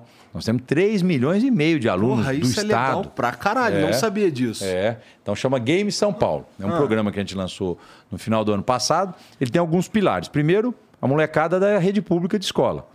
Tá. Então, a gente está por fomentando campeonatos e tudo mais para chamar atenção para isso. Mas isso ainda não é, isso ainda não, assim, rede pública, como é do Estado, do ensino estado. médio. Ensino médio, exatamente. Tá. Nós temos 1 milhão e 400 mil alunos do Estado no ensino tá. médio, a maior rede, ah. disparada de qualquer outra. Mas isso, mas isso não está em todas as escolas. Está começando a se organizar. Então, em 22 você já vai ouvir falar bastante desses campeonatos de game. Tá. Você estimula, então, todo mundo gosta, o game hoje está aqui dentro, basicamente. Uhum. Então, você começa, e a gente comprou muito equipamento também para que os, os jovens pudessem ter aula. tivessem ter acesso tal, e você desperta aqui. Aí você tem cursos profissionalizantes. O cara, puxa, eu gostaria de fazer game, programador, ganha bem, então eu vou fazer cursos profissionalizantes. Já tem um cara que tem, já é um pouco saiu da rede de ensino, ah, eu queria fazer uma pequena empresa, uma microempresa para prestar serviço para alguém. Ó, tem um dinheirinho ali no Desenvolve São Paulo para você pegar. Então é uma cadeia, chama Game São Paulo, está no site do estado aí, é www.sp.gov.br. Aí você entra lá no Game São Paulo, você vai achar os programas, ver como é que você acessa tal. Uhum. É, é... Então, isso tudo são coisas que o poder público vai fomentando para que São Paulo continue se diferenciando do resto do Brasil. Você tem que sair na frente. É... Porra, e vocês estão apostando esse lance de, de games e, e de, de desenvolvimento e de, e de TI de uma forma geral. Cara, é a gente sabe que um dos, um dos mercados de trabalho mais aquecidos, que tem menos mão de obra, assim, uma mão de obra deficitária absurda, é justamente no, no desenvolvimento de, de coisas, assim. É, é... Programador. Programador, de programadores, né? Programadores, ah, exatamente. É, é. Não, e nós estamos é, é um trabalhando nas. lugar para é, atacar, cara. Nós estamos trabalhando nas ETECs, que são aquelas escolas técnicas do Estado. Mas nós... aí não teve uma, uma falta de sincronia entre o que o mercado né, uma, uma, leitura de o que o mercado está precisando nos próximos anos, décadas, e formando. Não adianta mais o curso de datilografia. É, não, acabou, né? Exato. Não, né? Tem alguns cursos que estão ficando obsoletos. Natural. Será que não faltou esse olhar do governo no, no passado de falar o que está precisando de demanda na indústria? Lógico que faltou, Mário. O poder público sempre está para trás da sociedade. Né? Não é porque eu sou governador, é a realidade. Agora, o, o Estado de São Paulo consegue ainda pelo menos estar tá perto. Então, por exemplo, grandes iniciativas de São Paulo foram as ETECs e as FATECs são as faculdades e as escolas de segundo grau uhum. dentro da, da, da, Instituto da indústria. Paula Souza. Instituto Paula Souza, ah. que, que coordena isso para nós. Então, esse foi um dos grandes acertos de São Paulo. Né? Hoje a gente tem mais de 200 mil alunos nessa rede de curso técnico, que isso dá mão de obra, isso dá emprego. Muitas vezes você vê o cara se formando em direito, se formando em economia, se formando em administração, não consegue emprego. O cara que é técnico em é, radiografia, é, é, o cara que é tecnólogo em construção, o cara que é técnico em programação, emprego na hora. Então, nós temos que cada vez mais fazer na formação do Estado de São Paulo uma formação voltada ao trabalho. Eu gosto de visitar muita escola. Esses dias eu entrei numa escola estadual, estava tendo aula de química. E lá na parede a tabela periódica pendurada. Eu fiquei lembrando como eu me matava para decorar as frases, para a gente saber. Uhum. Tinha umas dicas, né? Não, tinha. Eu, eu, lembro de algumas, eu brinquei com a molecada, ó. Bela Magrela casou o senhor Bário Rádio. Aí o cara olhou. Pô, eu acabei de, de, de aprender isso aí, governador. falei, então, isso está na minha cabeça. Eu não usei para nada, não, mas está ah, na minha cabeça. Por que, que eu estou falando isso? Óbvio que você tem que ter uma formação geral. Por outro lado, a turma de hoje quer falar: tá bom, eu vou aprender tudo isso, vou sair daqui, eu preciso ganhar o meu salário, eu preciso empregar. Isso aqui não está me ensinando nada uhum. da realidade que eu vivo. Então, o novo ensino médio no Brasil, que foi aprovado lá na época do Temer, em 2017, ele estabeleceu que você tinha, vamos dizer assim, o duplo itinerário formativo, é o nome é, é, da educação. Significa que o cara entra lá no colegial, ele aprende o médio que a gente aprendeu, pelo menos eu aprendi, uhum. o geral, e ele tem uma formação técnica junto, se ele quiser fazer. É isso que vai dar expectativa para o cara de emprego.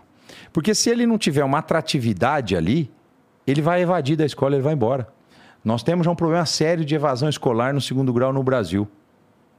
E que vai ser muito maior agora depois da pandemia. Nós estamos no primeiro ano, vamos dizer assim, de ano cheio, né? Com a escola aberta. Uhum. Vamos ver como vai ficar no final de 2022.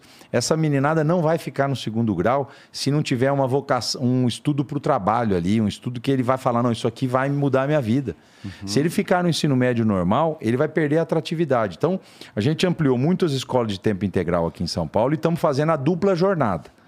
Está ainda numa fase de consolidação. A gente tinha 100 mil alunos em 2018 em, em escola de tempo integral. Hoje nós temos um milhão. Nós fizemos vezes 10 em três anos. Uhum. Então demorou quase 20 anos para ter 100 mil. Em três anos a gente pôs um milhão. Agora é óbvio, desafio, às vezes falta professor para uma matéria, a gente tem que fazer ela. Esses dias uma repórter me perguntou, governador, está faltando 17% dos, da, das aulas dadas pelos professores. Falei, que bom que 83% resolveu, então. Eu vou cuidar dos 17. Eu vou abrir concurso semana que vem para professor. Mas não perca de vista o avanço. Porque é 83% de aula que está sendo dada a mais em escola de tempo integral. Eu prefiro aqui ser questionado que tem ajuste para fazer, que está faltando isso, faltando aquilo, do que não ter feito. E aí, o ensino de tempo integral é um caminho para você deixar o dobro de aprendizado. Pergunta uma mãe ou um pai a diferença que faz um aluno de quatro passar a ficar oito horas na escola. Uhum. A chance desse menino ou dessa menina ter uma expectativa de vida melhor. Alimentação em dobro, estudo em dobro e precisa ter o estudo para o trabalho. Então, o sonho para São Paulo, e principalmente, não é o sonho, o projeto para o Estado para os próximos anos, na minha opinião, é você deixar o ensino de segundo grau 100% integral e integrado os, a CT, todas as escolas ETECs em São Paulo. Porra, isso seria muito incrível é. mesmo. Porque é isso que vai dar emprego para essa turma, Mário. Não é o ensino médio regular. Uhum. Isso é o futuro de São Paulo. Eu falo que hoje, pessoal. Estamos longe gente... desse sonho? Não, dá para fazer. Dá para fazer sim, não estamos longe. A gente cresceu muito.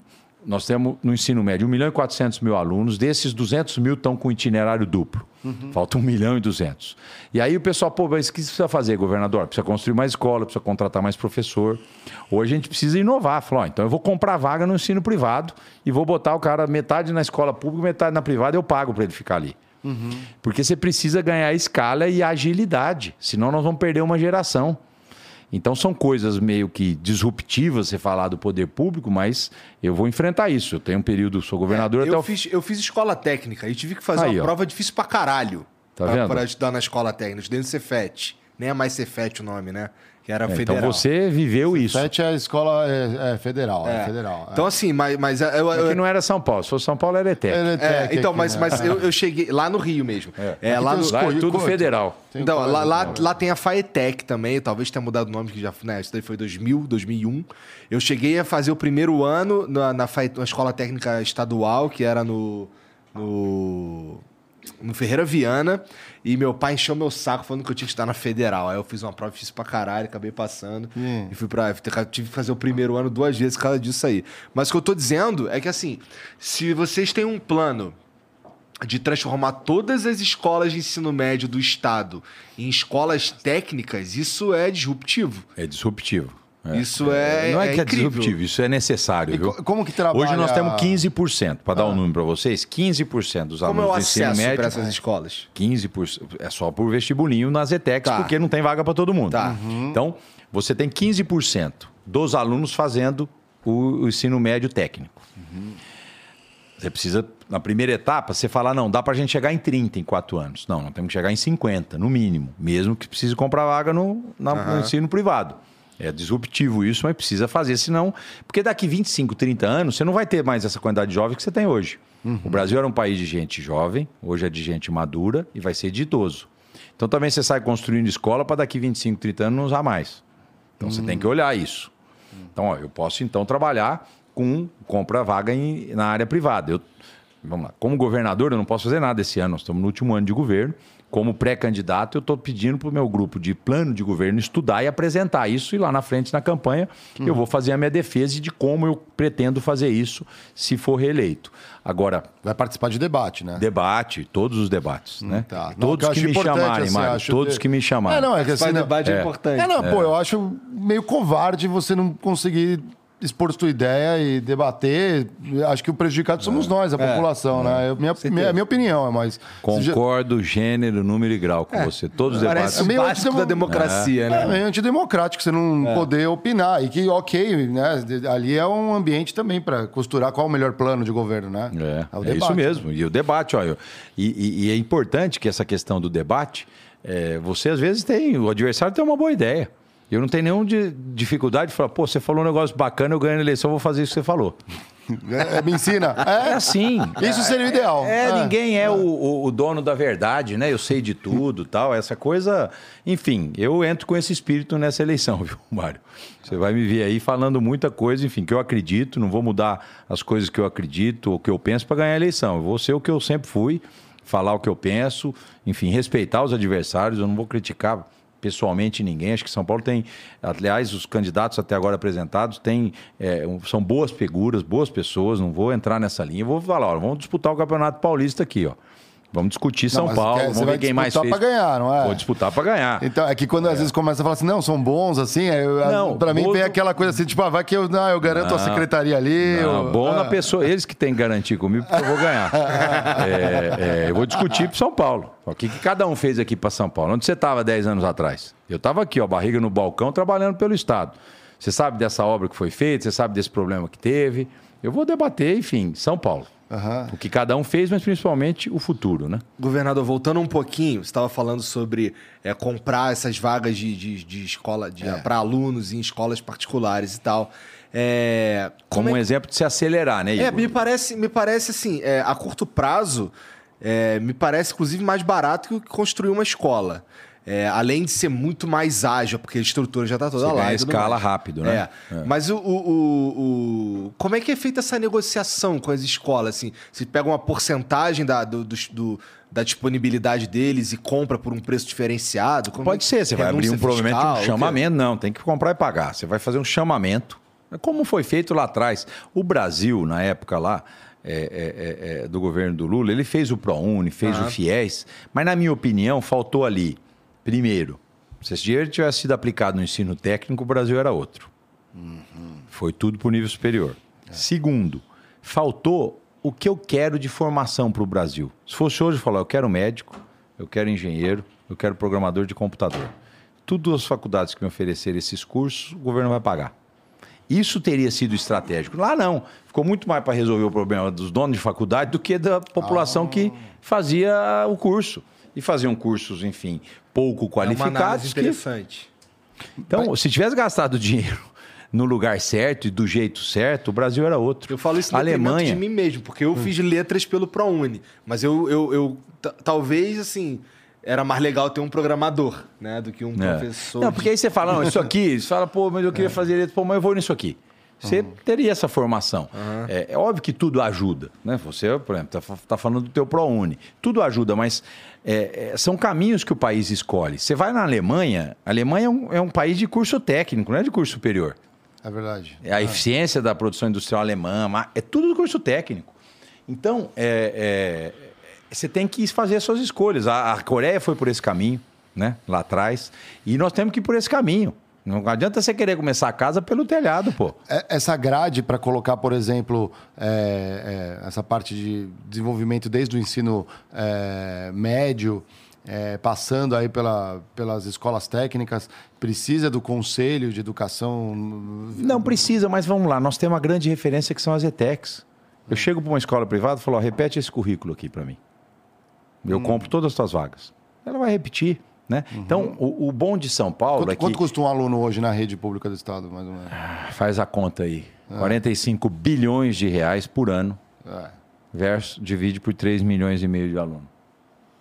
Você está me perguntando, estou mandando você fazer Boa, a conta. Bom de números. É, é eu vou enquanto eu vou pegar uma água. Faz a conta aí, pessoal. Estão fazendo aqui. Calculadora não vai... Tá, a minha não tá. Não tô... Vai, deve dar... Vezes 10, mil, mil e quinhentos. 15 mil anos. 15 mil por ano. É mil...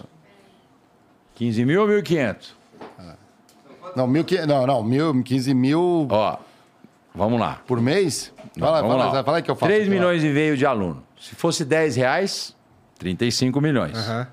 100 reais, 350 rea... milhões. Uhum. Mil reais, 3 bilhões e meio. É, dá 12,8. 10 mil reais, 35 bilhões. Então, 12 mil e é isso o custo.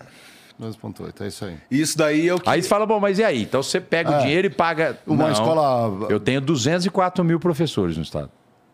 Ah. Em regra estável, hein? Então não posso uhum. mexer. Mexer. É. Né? Tenho 5.300 escolas. Então, como nós vamos tratar da expansão, uhum. eu mantenho isso, ponho mais dinheiro no sistema e expando faço uma expansão. Isso são coisas que eu estou falando para vocês, enfim. Óbvio que você tem um nível de detalhamento brutal, mas é um dos caminhos mais rápidos para você alcançar é, a, é, dá pra a, a dupla jornada. Pra caralho isso daí, assim. Eu, eu também acho que é um dos caminhos mais rápidos. Vai ter gente falando que é desleal, você está dando dinheiro para iniciativa privada, ou você está deixando de construir escolas e tudo mais. Mas é difícil competir com o argumento de que é mais rápido, né? Para o cara que está agora desalentado né? Talvez, se a gente vivesse num mundo melhor, a gente conseguisse fazer as duas coisas ao mesmo tempo, é, né? É. Mas agora a gente tem uma escolha. Sob o pretexto do, do ótimo, a gente despreza o bom no Brasil, né? Uhum. Sempre assim. E como monitora isso, o acompanhamento das Nós temos a rede, você uhum. criaria uma supervisão para isso, né? E é o que eu falo, as ETECs são os melhores exemplos. Né? Uhum. Então nós temos muitos alunos nas ETECs, você tem lá grade, você tem tudo.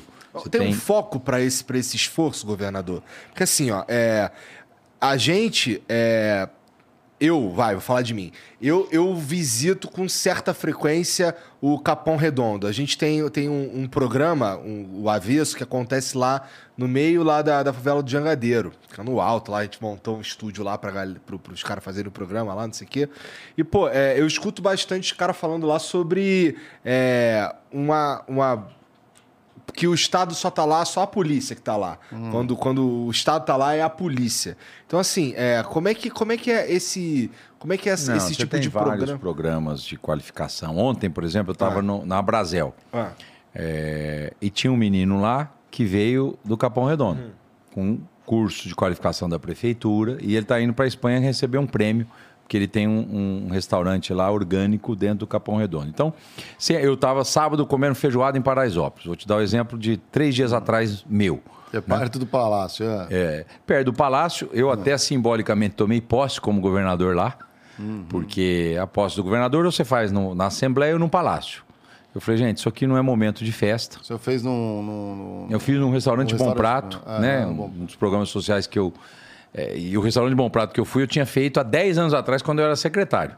Interessante. É, é. Até falei para o presidente da Assembleia. Mas que, que foi isso? Porque não teve glamour em. Não, eu fui é. lá para chamar a atenção. Falei, pessoal, governar São Paulo é você governar a, a, o estado mais rico do Brasil, que tem as maiores, as melhores universidades do país, que produz 50% da ciência e tecnologia desse país, que tem a indústria de ponta, que é um estado inovador, tá mas é um estado que tem ainda muita gente passando fome uhum. que tem uma desigualdade social. Tem menos proporcionalmente do que o Rio, por exemplo, e outros estados, mas tem. Então, o bom governador é aquele que consegue interpretar as aspirações da sociedade. Eu quero crescer de vida, eu quero ganhar dinheiro, eu quero subir de vida, eu quero oportunidade. E tem um cara que quer uma cesta básica. É. Um bom governador não pode deixar ninguém para trás e precisa também dar oportunidade para esse cara que está aqui. Então eu fiz isso simbolicamente. Falei, gente, Paraisópolis e Morumbi é São Paulo. Você tem um bairro de rico, dentro do lado de uma comunidade que foi se formando. Entra lá dentro para você ver. Eu brinco que muitas vezes você vai achar gente com depressão no Morumbi, não lá dentro. É verdade. E o pessoal é feliz, vive, se ajeita, se organiza, quer emprego, quer renda. É, é... E Paraisópolis, enfim, é, tem vários serviços públicos ali dentro. Mas tu concorda comigo que Paraisópolis é muito. Nada assim, quem sem querer diminuir o sofrimento da galera de Paraisópolis, nada disso não. Mas, porra, Paraisópolis é, é, é bem mais midiático que Capão Redondo, por exemplo. Não, é. porque teve a novela e tal, mas a, a, Até porque se você, pela se localização você, é, geográfica é, também. É, você vai aqui em Heliópolis, que está mais perto da gente aqui, que uhum, é a uhum. maior é comunidade é de São Paulo. É. Né, a maior que Paraisópolis. Mas você tem eh, várias comunidades em São Paulo. É, mas todas elas, de alguma maneira, se organizaram internamente, né? Tem é, é, serviços públicos ao lado, posto de saúde, enfim o que eu, eu falo, falo, tem isso. muitas ações dentro das comunidades. Eu falo isso. Pode ter muito mais, mas tem muitas ações. Porque é, quando a gente estava quando a gente conversando sobre fazer esse, essa iniciativa lá no Capão Redondo, teve uma galera que veio aqui conversar com a gente que a gente estava procurando parceiros, acabou que a gente fez sozinho. Mas a gente estava conversando com alguns parceiros e, pô, é, eu ouvi da boca de, de alguns caras falando assim: não, Fala no Capão Redondo, não. Faz em Paraisópolis, porque Paraisópolis é mais midiático. Paraisópolis está mais ali, pô, Morumbi, não sei o quê. Então, cara, não, porque eu quero, eu quero fazer algo que é de verdade. Uhum. E assim, é, eu, eu acho que o pessoal lá da Zona Sul pra caralho tá passando mais sufoco, assim. Eu, quando eu vou lá, eu percebo isso, sabe? Então, é, é, essa é a minha pira, sabe? Com questão de, de pô, Paraisópolis, é, putz, não, não é diminuindo. Não, é, entendi, entendi é, o que é você mais quer falar. Que, pô, Às vezes você está mais longe aqui do, do centro urbano. Mais sufoco, é, é. é, a minha, minha impressão. Não, eu estava é, é, esses dias ali em Parelheiros, em alguns uhum. lugares do, do, da Zona Sul, né? E fazendo, por exemplo, ali no entorno da represa, uma urbanização. A gente tem um programa Mananciais que protege a água que a gente bebe. Uhum. Então, você tem é, urbanização, você tem desocupação, levando as pessoas. E, e aí duas mulheres me abordaram e falaram, governador, não para com o programa de cesta básica. Aí você sente o drama das pessoas. Uhum. Né? É a comida que está faltando comer, muitas né? vezes. É bem básico. É, mas você tem uma rede de assistência social bem organizada na cidade. Uhum. Quem quiser alimento, ou vai num bom prato, ou vai pegar uma cesta básica da prefeitura ou do Estado.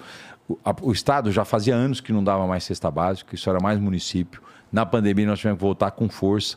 E hoje a minha esposa, a Luciana, que cuida do Fundo Social, Falou, Rodrigo, nós vamos precisar continuar comprando cesta básica. falei, isso, enfim, está liberado. O déficit nisso daí é, é, muito grande? Ele é sazonal, né? Tem, então, tem muita gente pegando cesta básica hoje, muita gente. Mas gente... quem precisa consegue pegar? Consegue, consegue. Isso eu te garanto. Tá. Não tem, você tem os CRAS, que são centros de referência de assistência social espalhados na cidade inteira.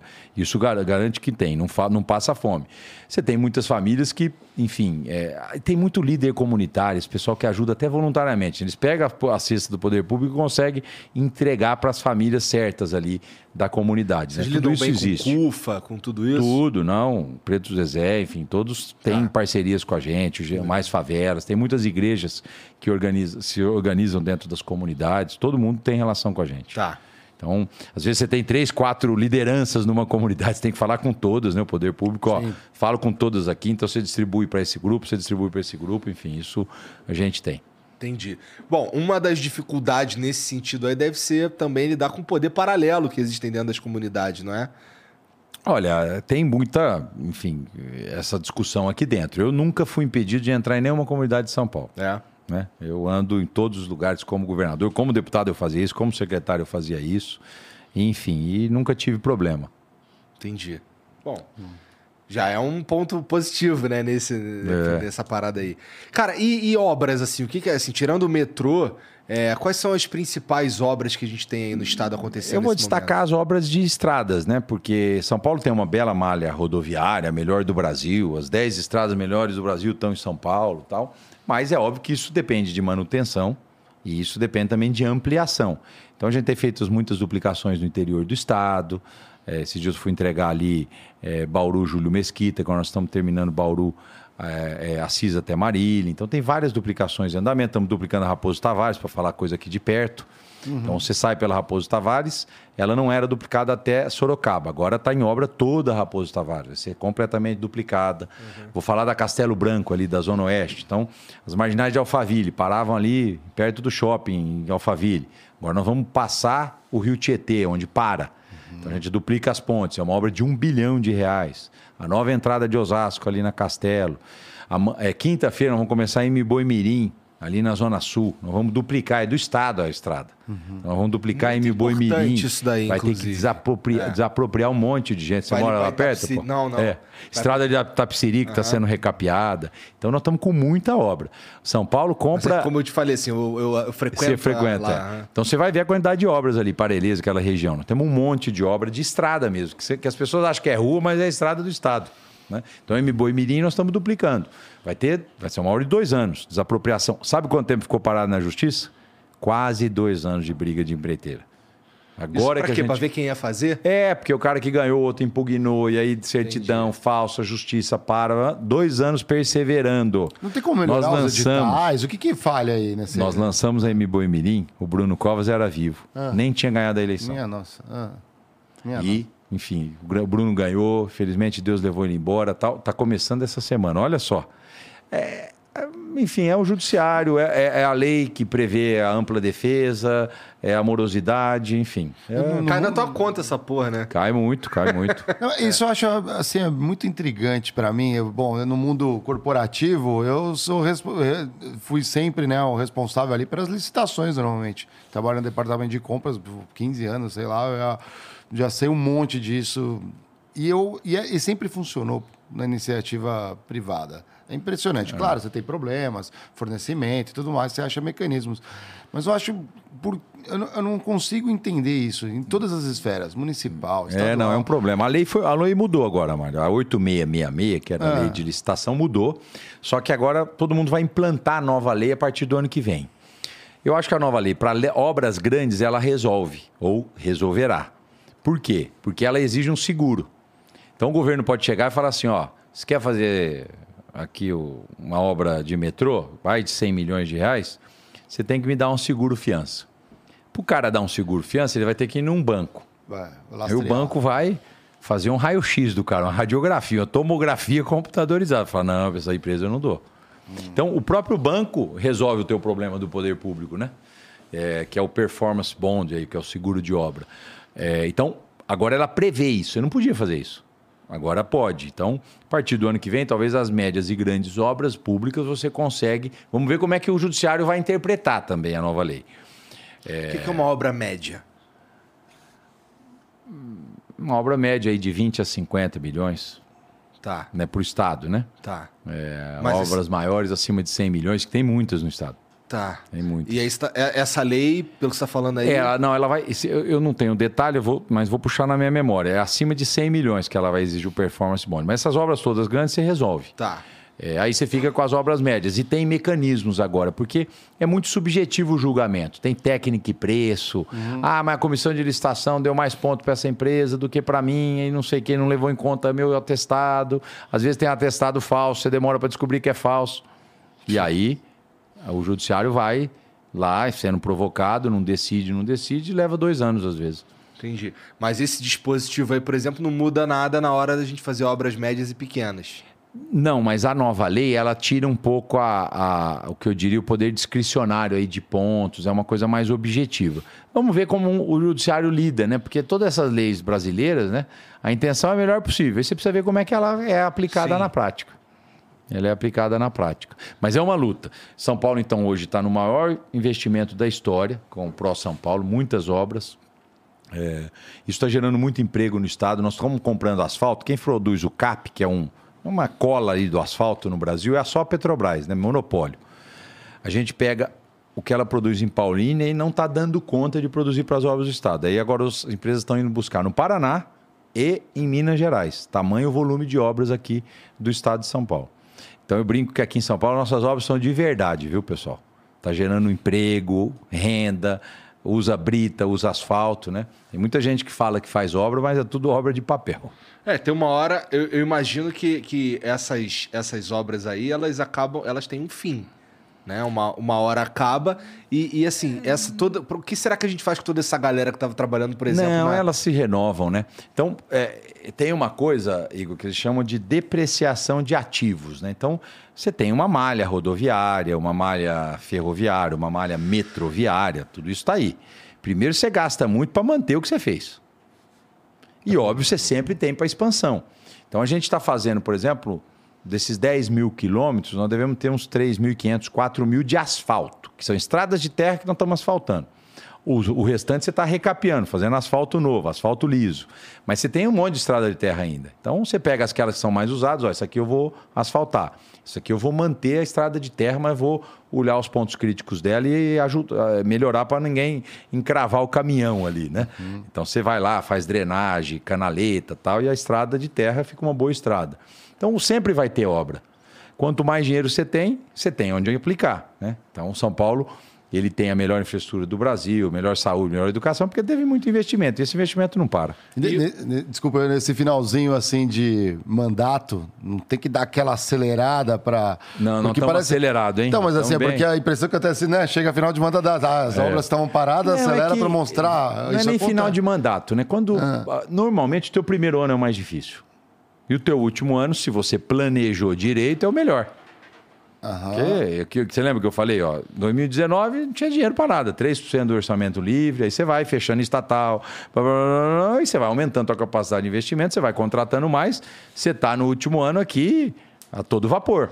Né? É natural que é, seja É que a gente está assim. no governo PSDB há um tempão, então acho que dava para ter planejado. É, mas não, o governo não. do PSDB, eu falo isso, cada governador tem um jeito. A pessoa ah. não vota em partido. Né? Não, é o, não é o mesmo cara que está aqui há 28 anos. Aham. Teve o Covas, teve o Geraldo, Geraldo teve o Serra, teve o Dória, agora estou eu, enfim. São pessoas distintas. Né?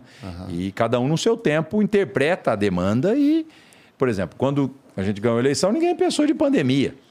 De repente aparece uma pandemia, então você prioriza tudo em relação ao que Saúde, você estava pensando na pandemia. Né? Então, é, cada um tem o seu estilo, cada um tem o, a sua forma de lidar, né? E, enfim, eu, eu falo que eu estou aqui como governador nos meus 48 anos para, eu digo, preservar essas conquistas de um Estado que funciona, mas olhar para o futuro. Né? Fazer mais, fazer diferente, né? inovar. Né? É, eu citei essa secretaria que eu criei do Davi UIP, que é justamente para a gente ter um centro de controle de doenças para o futuro. Os Estados Unidos tem isso, a Europa tem isso, o Brasil não, tinha, não tem isso, São Paulo tem. E agora, a partir do Davi IP, a gente começa a preparar para enfrentar novas doenças, para ver o que é estratégico em termos de insumos, para a gente sempre ter aqui em São Paulo. Né? Então, eu digo isso. A, a, o papel do, do Davi IP é, é se preparar para futuros problemas de saúde. De saúde. E você não ficar no, no, no fazejamento, né? que o Brasil gosta de fazer, não planeja nada. Então, o que a gente aprendeu com essa pandemia? Eu, eu, esses dias eu estava falando, Igor. Ah, o que, que vocês deveriam ter feito na pandemia que não fizeram? Uhum. Bom, vou dar um exemplo básico aqui. Ninguém usou máscara no começo da pandemia. E é tão óbvio que tinha que ter usado. Hum. Mas nem a Europa, né? Os Estados Unidos, você lembra? Veio quatro, ah, cinco não, meses depois. sabia o que, tinha que fazer. É, toma cloroquina, é, toma ivermectina. É, é, é, então... Álcool gel. É, é, é. Então, são, a gente chama... Vamos fazer um inventário de tudo que a gente viveu. Uhum. Para isso ficar um protocolo que você starta quando acontecer alguma coisa uhum. parecida. É, é, e além disso, também, você vê, São Paulo tem o Instituto Butantan, centenário, responsável por trazer a vacina, é o maior produtor de vacinas da América do Sul, é, do hemisfério sul, né? A gente produz vacina da gripe, uma série de vacinas. Nós temos uma fábrica de remédios, a FURP, que quase que não fabricava mais nada, fabricava benzetacil e olha lá. Uhum. Então, bom, nós temos uma fábrica de remédio aqui que a gente até tentou fechar. Eu nem sabia que tinha uma fábrica é, de remédio estatal. É, é, a FURP, é uma fábrica que o Montoro fez lá atrás uhum. e ela abastecia todo mundo de remédio. Os laboratórios hoje produzem. Então, uhum. não vou fazer fábrica de remédio. Bom, mas eu tenho uma. Eu tenho o Butantan. E não eu fechou tenho o Instituto sorte, da Saúde. Foi isso? Não fechou porque a Assembleia não deixou. Senão nós tínhamos fechado. E ela não, tá, ela não tem papel hoje estratégico. Mas, com a área nova do Davi, vai ter. Falou, ó, faltou isso, isso, isso. Então, a FURP vai fabricar. Isso não dá lucro. As ferramentas que tem. Isso né? não dá lucro para o laboratório, mas para o Estado precisa ter. Então, é, é, são coisas, você vê que é, são estratégias para o Estado. É, então, a área do Davi é uma área inovadora. Eu tenho certeza que o Brasil vai sair, vai copiar isso já já.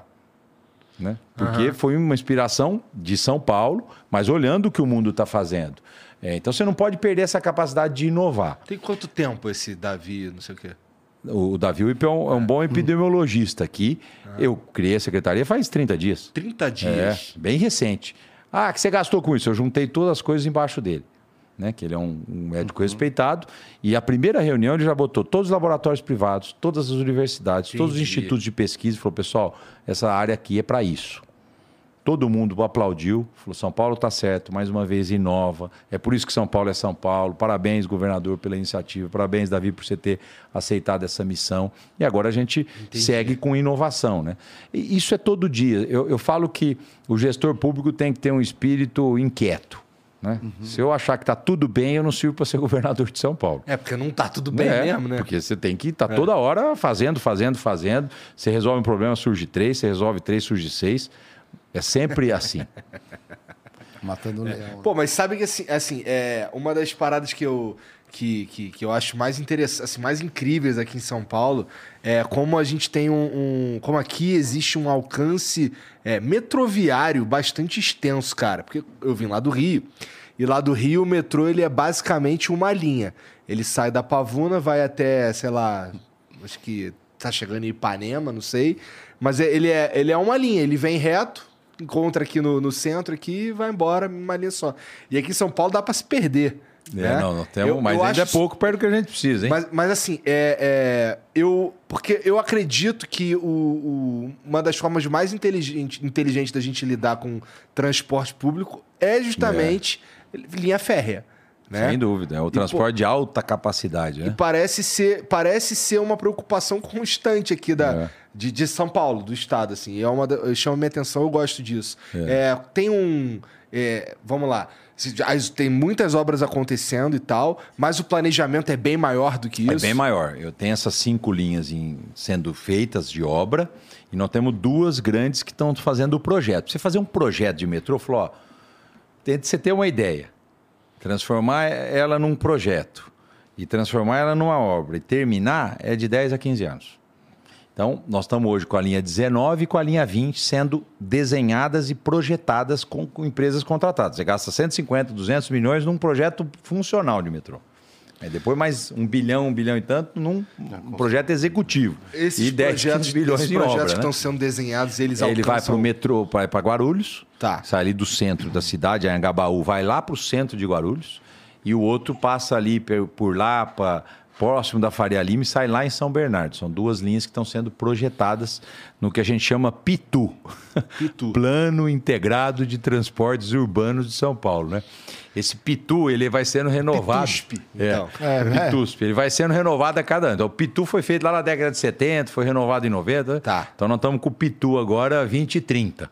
Então ele olha para o futuro uhum. e já desenha essas linhas e programa essas linhas. E fazer obra de metrô numa megalópole como essa é complexa, né? Pra Antigamente a, a, técnica de se fazer era você abrir uma vala, que era o NATM, implodindo, fazendo o metrô, depois Tampa. fechava em cima e fazia a é. estrada. Hoje agora tem os tatuzões, né? Os shields, uhum. que é aquilo que vai furando.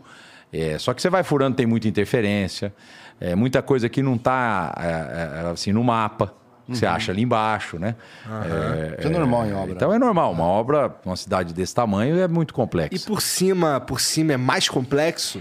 Ele aparentemente é mais fácil, mas urbanisticamente eu, eu pessoalmente não gosto, tá? Fica mas se alguém chegar para tá mim e falar, Rodrigo, o governador tem que ser assim, eu vou acatar. Não é porque eu acho feio que eu uhum. vou top, não vou topar. Mas nós temos duas, dois exemplos, o monotrilho 15 e o ah. monotrilho 17. A, a, a, eles têm baixa capacidade perto do metrô. Vou dar um exemplo. A gente trocou um monotrilho desse que ia para São Bernardo por uma, um BRT, uhum. que é um ônibus é, é, é, sem parada. Uhum. Custa 10 vezes menos. Já começamos a obra, custa 10 vezes menos. Para a gente fazer o um monotrilho da linha 18, que era uma linha programada, que nós tivemos coragem de falar, pode cancelar isso aqui que não vai ter dinheiro. Custaria 6 bi. Uhum. Para fazer o corredor de ônibus custa 600, 700 milhões. E hoje o corredor de ônibus, primeiro, você faz uma plataforma de embarque fora do ônibus. Parece as estações, as estações que nós estamos projetando ali, já começou a obra. Parece loja da Apple. Você entra dentro dessa estação, ali na calçada, ar-condicionado, catraca ali, você embarca no, no, ônibus, o ônibus não para, porque o semáforo, o sistema semafórico vai abrindo conforme ele passa. Então você tem a mesma capacidade no ônibus do que no monotrilho. Hum. E é muito mais fácil a manutenção. É barato, Se quebra, é. você está no chão, né? Ali uhum. você está a 20 metros de altura, tem que fazer um reboque, é um problema. É. é, é 10 vezes mais barato e mais rápido de você fazer. Esses ônibus e são elétricos? Tem elétrico e tem a diesel, né? Tá. Tem o biodiesel agora que está sendo implantado, é, mas basicamente esses vão ser de biodiesel. É a linha, a linha nova que a gente está fazendo. E não revisita um projeto sabendo que é mais barato? Não dá para revisitar esse projeto que ainda está em construção? Não está entregue? Ah, mas ali no monotrilho 17 é. tem que terminar e botar o trem para funcionar, entendi. porque já foi gasto 80% da linha. É, é, entendi. Então não é. tem. Mas eu diria que São Paulo, eu não sou técnico em transportes, uhum. mas vai parar por aí. No monotrilho, não vai ter ah, mais. Entendi. Ah, é. tá. É. Não posso falar que não vai ter mais. Então, por exemplo, Paraisópolis quer que leve a linha 17 para lá. Uhum, que era o traçado, o Rio, tudo né? bem. Então, ó, eu vou terminar essa linha. Mas novos projetos de, de monotrilho eu não vejo mais. Aliás, você fala com os técnicos metroviários, nem se fala mais nisso. O 17, acho que não ia é, ligar até a estação Jabaquara, né? Ali é uma coisa é, assim. É, ela para ali, teoricamente, em, em, em Congonhas. É. Você pode pensar a ligar ali com o metrô Jabaquara, é. que aí é só você seguir reto na Água Espraiada. E a ideia é que ela, hoje ela para na Marginal Pinheiros, ela siga, atravessa o Rio Pinheiros. Até Paraisópolis, né? Segue por trás, entra de, por trás ali de Paraisópolis e sai ali em frente ao estado de São Paulo. Você é São Paulino ou não? Eu sou, eu sou. Ah, lá, então. Aí, Vai ter monotrilho casa, lá pro, pro São Paulino. Mas está dizendo que assim. É... Essa é uma obra projetada. Se for para seguir monotrilho, tem que seguir a linha 17 até ali e acabou. Você está falando que monotrilho acabou, isso não está incluso o metrô. Não, nada não, a ver. Não. Tá. Ele estava falando que. Você fala, quem Essas falou de ir por cima ou por baixo? É, foi, é por, por cima é monotrilho. Tá. Não vejo que é o caminho para São Paulo. Entendi, mas. Porque mas... ele tem a capacidade do ônibus que está embaixo. Então tá. não vai mudar muito. Então melhor, que é metrô é alta. Metrô. Ah, não, metrô, é metrô é 7, 8 vezes mais capacidade, Sim. não pode comparar. Metrô é alta capacidade de transporte, monotrilho é média e, e ônibus simples é baixa, né? Então, quanto mais corredores de ônibus você tiver, com sistema semafórico que não para, com ônibus biotriarticulados, com passagem. Porque você tinha uns corredores antigos em São Paulo, o ônibus parava para pegar o passageiro, outro atrás para, né? É. Então você tem que ter pontos de ultrapassagem e tal. O BRT é isso. É, ele é um bom caminho também para a média capacidade. Melhor que o monotrilho. Tá. É bom, o, B, o BRT eu vi nascer lá no Rio também de forma bem rudimentar. Lá no Rio, é, é, é por exemplo, eu, eu, saí do Rio, fui para Curitiba e o sistema de ônibus lá de Curitiba, Pô, puta é. que eu morei lá, é ótimo. É completamente diferente é, do sistema de, de, Menos gente morando, mas o Jaime Lerner que criou é, essa coisa do embarque fora do ônibus, tudo ideia dele, foi muito foi, foi bacana. Uma, isso foi uma inspiração para São Paulo também? Foi, o Jaime Lerner ele, ele tinha essa coisa da acupuntura urbana, era um grande arquiteto, foi governador do Paraná e ele fez alguns projetos aqui em São Paulo. Agora, o problema nosso é volume, né? Sim. Eu fui uma vez, olha, faz tempo, foi 2008, mais ou menos 2009, fui para Tóquio. Ah, eu era secretário de administração da cidade. Aí eu cheguei em Tóquio, é uma cidade do tamanho da de São Paulo, mais ou menos 12 milhões de habitantes, mas pequena, uhum. concentrada, né? Densa, né? Tóquio é do tamanho da Zona Leste de São Paulo. É... E aí. Todo mundo socado ali. Eu fui na, na CET de Tóquio, vamos dizer assim, uhum. Companhia de Engenharia de Tráfego. Aí um painel super grande, enfim, com tudo monitorado. Isso há 14 anos atrás. Imagina como é que deve estar hoje a tecnologia. Né? É. Uhum. E lá eles monitoravam o carro e o pedestre. Então você tinha um sistema de contagem de carro no, na rua e de pedestre. Se tivesse muito pedestre querendo atravessar a rua, fecha o sinal, o pedestre faça. Uhum. Abre o sinal. Então eles fazem monitoramento inteiro, né? Eu brincava, os semáforos de toque são inteligentes os semáforos inteligentes de São Paulo são burros. Porque não tinha nem sincronização. O primeiro semáforo de São Paulo inteligente você sincronizava, Nossa, né? Como se irrita esse. É. Todo, assim, todo sinal que você para tá fechado. Em Curitiba é, era assim. É. então, saco. esse sistema semafórico inteligente é isso. Você mede mais ou menos o volume de tráfego, você vai abrindo, vai fechando. Ah. Tal. O toque é inteligente. Aqui, eu falava, esse sistema inteligente de São Paulo é burro. Então, você olhava aquilo tudo, você fala, puxa, que maravilha, não tem trânsito, tem muito metrô e tal. Aí eu falava, quantos milhões de carros tem em Tóquio? 2 milhões e meio. É. São Paulo, 8 milhões praticamente. Naquela época tinha 6 e pouco. Eu lembro que eu falei o número pro cara. Aí ele falou, é, Rodrigo, não é fácil resolver volume, né? Nenhuma inteligência resolve volume. Então, é, é, então você precisa tirar carro da rua em São Paulo, ter mais metrô para ter menos carro andando. É, é Senão nós vamos viver eternamente com problema de trânsito. Sim. Mas agora não tem problema, o pessoal já não tem mais dinheiro para comprar carro. Não, não tem dinheiro para gasolina tá agora, esse é o problema. É. E para gasolina. Esse é um tema interessante. O pessoal gerou uma briga, né? Que é, passou-se do governo da, da União para os estados. É, agora que é em cima do, do ICMS. É exatamente do ICMS nos combustíveis, né? Como que, como que você é. vê isso? Ah, eu falo que até 2018 nunca ninguém tratou de preço de gasolina com o governador, só com o governo federal, que a é. política de preços é da Petrobras. Agora estão dizendo, não, o problema é o imposto estadual. Vou dar um exemplo prático, hein? Uhum, qual... Eu vou até amanhã para Brasília para falar disso cedo. Vou dar um exemplo prático. Desde novembro do ano passado, vamos pegar o ICMS do diesel de São Paulo. Está congelado, num preço fixo. Custa 63 centavos o ICMS do diesel em São Paulo. Quando a gente congelou lá atrás, o diesel custava 4,80 e poucos, o diesel S10. Hoje, seis meses depois, o ICMS quanto é? 63 centavos, está congelado. O diesel S10 está 7. Então, o vilão não é o ICMS. Está congelado há seis meses e o diesel cresceu 40% nesses seis meses. Uhum. É a política de preço da Petrobras. Dá para abrir mão então, dessa arrecadação desse, do, do diesel? Vou ter que, é... então, gastar menos com segurança, com saúde, então, o povo vai sofrer. Então, vamos lá. Ah. Aí o governo federal vai propõe, reduz o imposto. Então, me compensa. Eu posso deixar de pagar a dívida pública, eu ponho todo o dinheiro aqui para reduzir o imposto da gasolina. Uhum. Lembra do Pacto Federativo, né? Sim. Cada um arrecada para fazer um serviço. Então, ah, não, os estados estão com caixa cheia, pode abrir mão. Não é assim. Vai perder a saúde, vai perder a segurança, vai perder a educação. Então, primeira coisa, eu acho que primeiro, tudo que puder fazer para reduzir o preço do combustível tem que ser feito. Uhum. São Paulo já começou a fazer faz seis meses e não está adiantando. Nós estamos abrindo mão de arrecadação, porque conforme sobe o preço do diesel, proporcionalmente ia subir a ah, arrecadação. Claro. Nós congelamos, falou, congela aí.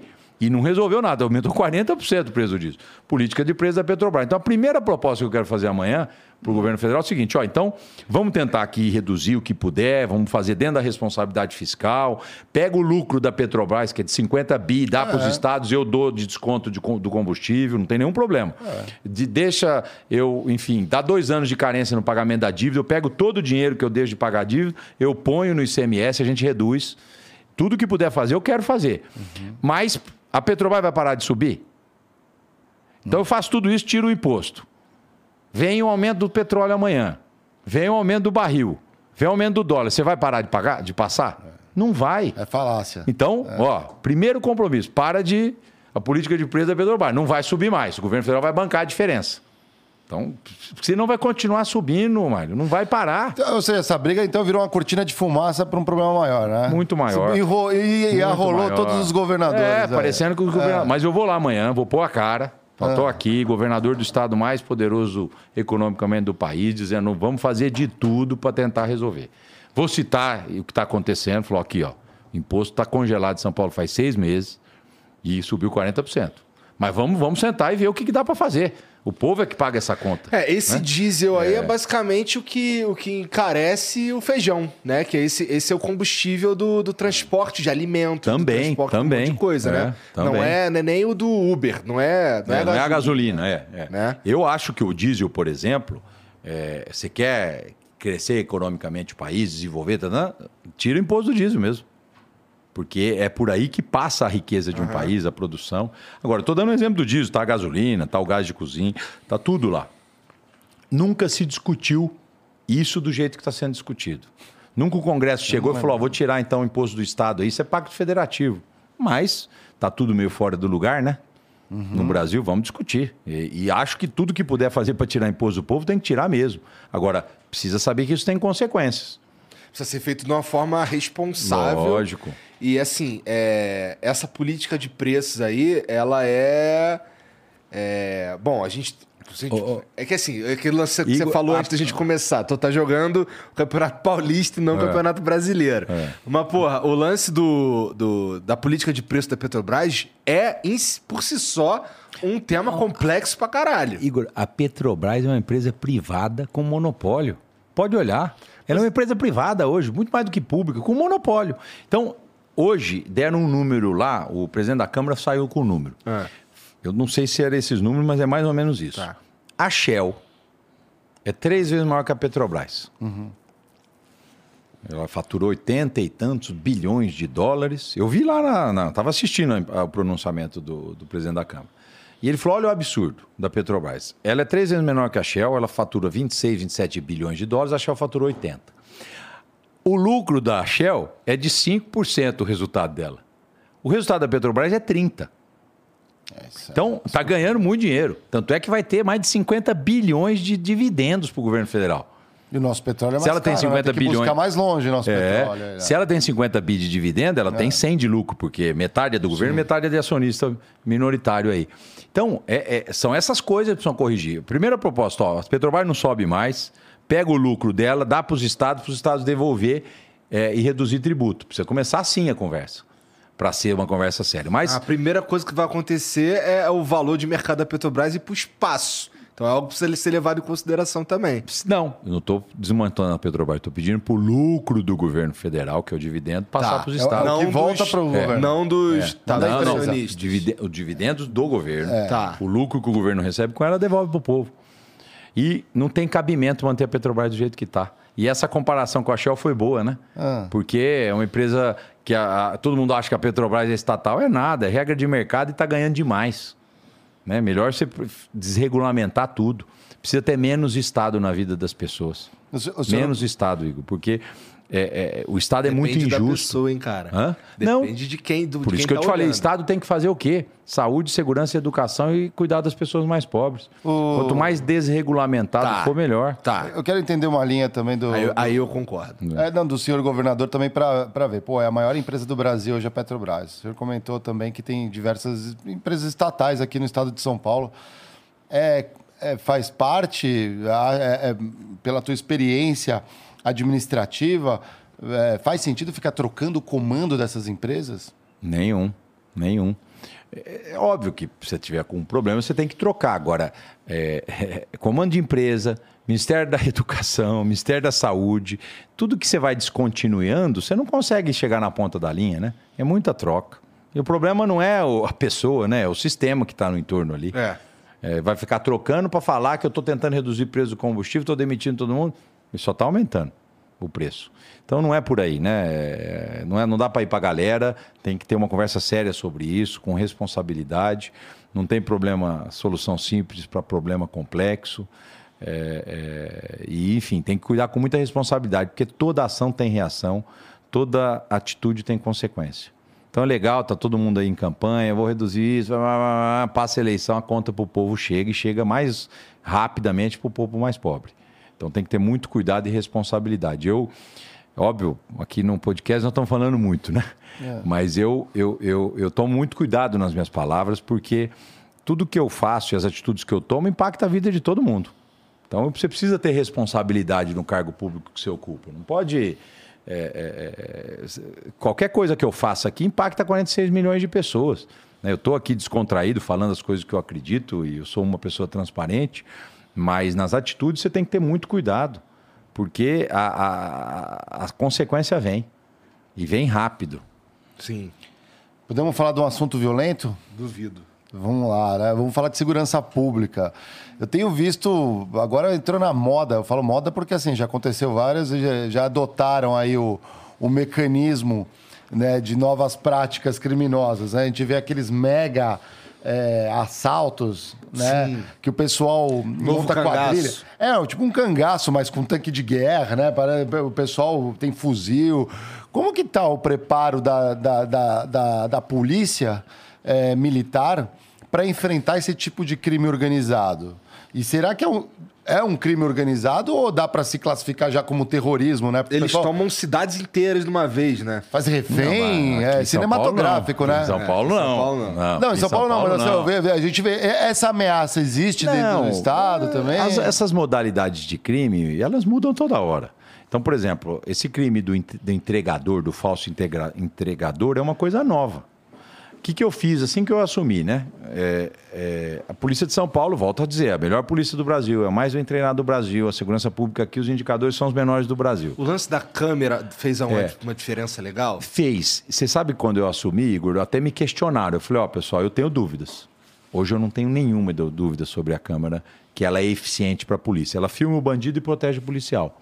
Porque saiu a pesquisa não é a pesquisa, né? Os dados das câmeras saiu na semana seguinte que eu assumi uhum. do primeiro ano de câmeras, né? Os resultados tal. Eu falei, ó, contra fatos não há evidência, é, não, há, não há palpite aqui, eu sigo com as câmeras. E é uma coisa que a Polícia Militar já estava pensando há alguns, alguns anos em São Paulo e o governo teve coragem de implementar. É, tem uns argumentos contra, assim, que são relevantes até. Por exemplo, a por exemplo, o, o, o, privado do. Não, nem o privado, porque se ele tá, de, se ele tá com a câmera, significa que ele tá a trabalho e tal. Mas, pô, um momento de descontração dentro de um carro que a câmera pega, não sei o quê, são argumentos. Não, que... argumento, não, esses dias vieram falar, não, mas o cara vai no banheiro, tá com a é... câmera ligada. Mentira, tá desligada. Então tem, é tudo falácia, né? Tá. O fato é que o cara tá em serviço, a câmera tá ligada para proteger ele. Porque todo sistema é inteligente, se uhum. tem uma abordagem, se tem uma reação de um bandido, vai reforço, tudo automático, né? E você filma as ações. Então, a câmera é uma evolução. Mas olha como é que a criminalidade vai mudando, né? Hum. Então, essa coisa da, da, da, do falso entregador é uma coisa nova. É. Então, assumi, troquei os comandos da polícia, procurei reforçar, a polícia de São Paulo é muito boa. É, nesse ponto, o governador Dória cuidava pessoalmente dessas coisas, ficava de cima. Ele tinha um conselho de segurança que ele tocava, tal. Para assumir, falei, general, nós vamos precisar mudar os comandos para dar uma mensagem de renovação e não vamos precisar apertar porque a vida está voltando ao normal e está voltando os indicadores de 2019, porque 20 e 21 foram fora da curva. Uhum. Teve menos criminalidade, quarentena, menos, menos circulação de pessoas, tal. Não, vamos fazer, vamos fazer. Aí nós renovamos o comando da Polícia Militar eu peguei o Coronel Ronaldo, que tinha comandado o choque, comanda a rota, um policial de rua, falei, comandante geral. Isso passa uma mensagem para a tropa positiva. Opa, está renovando, pulou concurso de coronel, esse governador então está renovando. Uhum. E peguei um, um, delegado também de polícia que é conhecido em São Paulo, o delegado Nico. O Nico foi, sempre trabalhou muito essa coisa de estádio e tal. E o Nico é um tira mesmo, um cara. Uhum. E falei, Nico, você é delegado geral. Ele falou, pô, mas eu, chefe, eu não sou um cara administrativo. Eu falei, não, mensagem para investigador e delegado, Polícia Civil, investigação, desvendando crime. E os resultados já começaram a aparecer. E além disso, chamei as empresas de aplicativo para conversar. Uhum. Falei, ó, segurança pública é responsabilidade do governador aqui, do governo. Uhum. Mas vocês podem me ajudar, eu preciso Lógico. de ideias, preciso de dica. Dados, como é que, né? Como é. é que eu compartilho os dados com vocês? Foi uma reunião importante, mais de três horas. Oh e eles estão. Agora montamos uma API onde a gente pega acesso a banco de dados, as blitz estão sendo mais eficientes e tal. E coloquei mais gente na rua, pagando diária. Você lembra que eu falei que eles estavam gastando 36 milhões, né? Uhum. Por mês. Esse mês vai ser até mais. O esquema então, que você está fazendo com, com os policiais é basicamente comprar a folga deles, né? Quando, como a escala é de 12 por 36, uhum. né? O policial não fica 3, 36 horas dormindo. Ele não, trabalha o bico, bico, ele faz. Então, é. ó, vem aqui que eu te contrato. É, é, então nós estamos com mais gente na rua, mais efetivo. A gente tem mais ou menos, para vocês terem um número, 5 mil policiais nas ruas todos os dias em São Paulo. Com a operação delegada e com a diária, que a gente chama de DGEM, nós estamos com 9.600, 9.700. Com as mesmas pessoas. É. Você dobra não, o efetivo é, usando o mesmo. Mesmo, quer dizer, você dobra o número de policiais nas ruas e o efetivo é o mesmo. É, é, né? foi o que quer dizer. É, é. Não sei também se eu disse certo, mas não, mas, você entendeu, mas eu né? entendi, sim. É, é, As mesmas pessoas é, conseguem dobrar, dobrar o número de policiais é. diários. Você tem uma escala, porque você tem que ter uma, uma folga, um descanso. Sim. Isso tudo está sendo reorganizado para poder ter mais efetivo. Então você tem mais blitz, mais tudo. A gente deu uma diminuída brutal. O, o, e... isso é legal? Quando eu ouvi você falando sobre isso na rádio, a minha dúvida foi: caralho, não, é legal, será sim. que alguém vai é. processar não. depois? A DGEM já existe. Que... Não, não, eu já tinha feito isso, porque a DGEM ah. já é institucionalizada no Estado, né? Tá. O que, que a gente fez? A gente fez uma lei. E eu fiz isso no meio da pandemia. A gente parou de descontar imposto de renda da DGEM, que é essa gratificação, uhum. porque não tem sentido. Eu estou pagando uma indenização para o cara, não é um salário. Hum. Aí a gente descontou, ó, aqui não tem mais desconto de imposto de renda. O policial falou, pô, beleza, então Entendi. ganha um pouco a mais. Legal. E a gente subiu o valor dela. A prefeitura que tem a delegada, que também tem alguns pontos lá na, na, na, na ali na 25 de março, ela tem a operação delegada no centro, ela também subiu o valor. Então a gente fez isso, é, é, aumentamos o efetivo e estamos apertando nas blitz. Já diminuiu. E a Polícia Civil esclareceu praticamente todos os crimes violentos de São Paulo. Todos. Começou daquele menino é, o Renan, Sim, tiro, Renan, coisa cara, cara, brutal, né? É. Mas estamos esclarecendo todos os crimes, está todo mundo preso. Então as quadrilhas estão atentas. Nós estamos fechando quadrilhas de Pix, quadrilhas de venda de celular, porque se você segura ali a causa, o efeito vai cessando. É. Então, celular. Celular caro, estava mandando para o exterior. Uhum. E celular barato estava sendo desmontado. E muitos usando para fazer o Pix. Então você vai quebrando as quadrilhas aqui, vai parando a demanda na ponta da linha. Então melhorou bem é, é, furto e roubo. Nós vamos despencar agora em maio comparativo a abril e junho vai ser melhor. Agora é uma guerra permanente. Todo dia você tem que estar de cima, né? Governador, tem uma parada aqui que essa me pega é, pessoalmente, que é o seguinte. Cara, é, tem, um, tem uma modalidade de, de transporte, que é o transporte elétrico, por exemplo, é, monociclos ou, ou, ou patinetes Moto, elétricos, né? essas paradas, motinha, motinha elétrica, não sei o quê. Que, a moto, na verdade, ela no papel é um patinete. É um patinete, eu tive uma. É um é. patinete que parece uma moto. Não tem regulamentação federal. Né? Cara, né? mas sabe o que, que é pior? ah. de, do que não ter regulamentação federal, ela, ah, esses, esses aparelhos, para assim dizer, eles estão sendo, eles estão sendo levados embora e eu não tenho como fazer nada. Eu não tenho como, por exemplo, emplacar a minha motoquinha. Então ela tá lá juntando poeira. Eu não tenho, assim, eu comprei e assim, se eu for andar com ela, eu corro risco de alguém levar embora minha motoquinha e eu não tenho, eu não tenho, eu não tenho como legalizar aquela motoquinha. Não, você tem que ter um outro um veículo poluente. Tá feito ao contrário, na minha opinião, que é, você tá tomando de mim a minha motoquinha antes de você me dar a possibilidade de legalizá-la. Sabe? É, isso isso tem, é, chamou a tua atenção de alguma forma? Sem dúvida. Eu até estou perguntando ao presidente do Detran que se tem novidades sobre a regulamentação tá. da questão elétrica, né? Porque é um problema do Brasil inteiro. Porque, ó, por exemplo, é. o, o Gianzão. O Gianzão tem um, tem um monociclo. Ele mora aqui pertinho e tal, então não tem muito problema dele sair dali e vir para cá, não. Mas, pô, não tem nem onde botar uma placa no monociclo. É, o que, que, a gente faz, cara? É. Será que o caminho é sacanear todo mundo? Porque, assim, com todo respeito, para mim isso é uma sacanagem. É... Assim, eu... Você precisa ter uma certa organização, né, Igor? Para também enfim, você tem que ter alguma habilidade, habilitação, senão isso bagunça é uma cidade desse tamanho, acidente, morte uhum. e tal. É, é, mas você tem que. Eu brinco o seguinte: suponhamos que a realidade exista, né? Tá. Pô, tem o, a moto elétrica, tem o patinete elétrico, uhum. tem essa monociclo. Tá aí. Então, como é que o governo lida com isso? Uhum. Ah, não, o governo do estado não pode mexer, nem a prefeitura, o governo federal. Então, tudo bem, se mexa.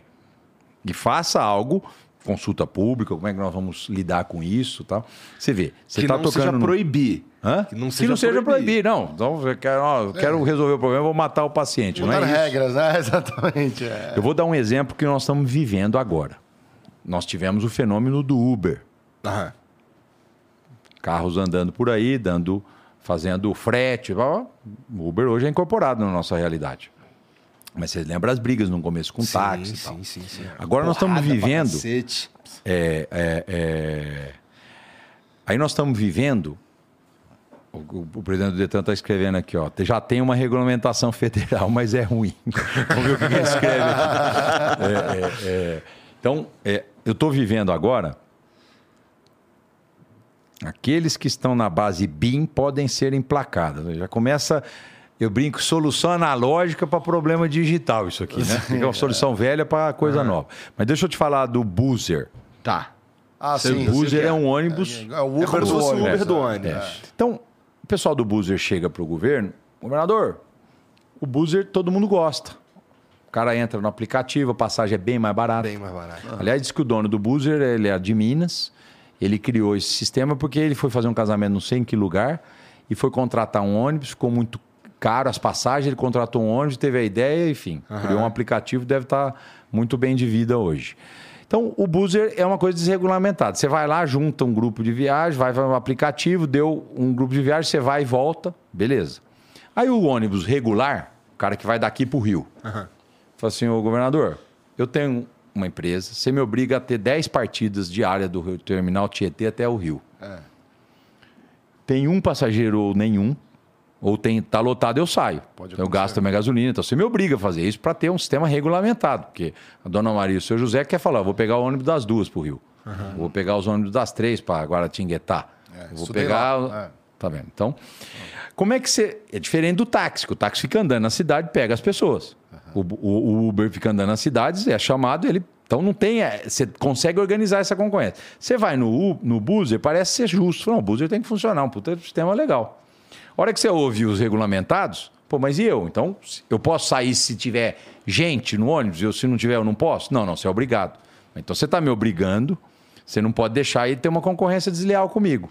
Então está aí um problema novo para a gente lidar. É a mesma coisa de você chegar e falar assim: ó, avião, não tem mais horário, avião. É que eu não sei Você é chega no aeroporto, se der carga, você vai. Se der lotação, você vai, senão você não vai. Então, é um problema novo, recente. Você precisa então saber como lidar. A solução não é acabar com o buzzer. A solução não é acabar com o sistema regulamentar. É procurar um meio termo para que os dois convivam. Aham. E num ponta da linha a sociedade fala, beleza, é isso que eu quero. Então, são, são coisas que surgem de desafios, eu, chame, eu dizer- diria isso, para que o Estado tenha que lidar com isso. E lidar de um jeito Tá. moderno e novo. Tá. Né? Tô dando um exemplo porque, enfim, Não, veio... é, mas é interessante. Deixa eu ver se porque- tem coisa da monociclo aqui no, É, no então assim, a WhatsApp. grande. A, a minha- assim, a minha grande pira é que os caras estão levando e não tem o que fazer, cara. Eu fico, porra!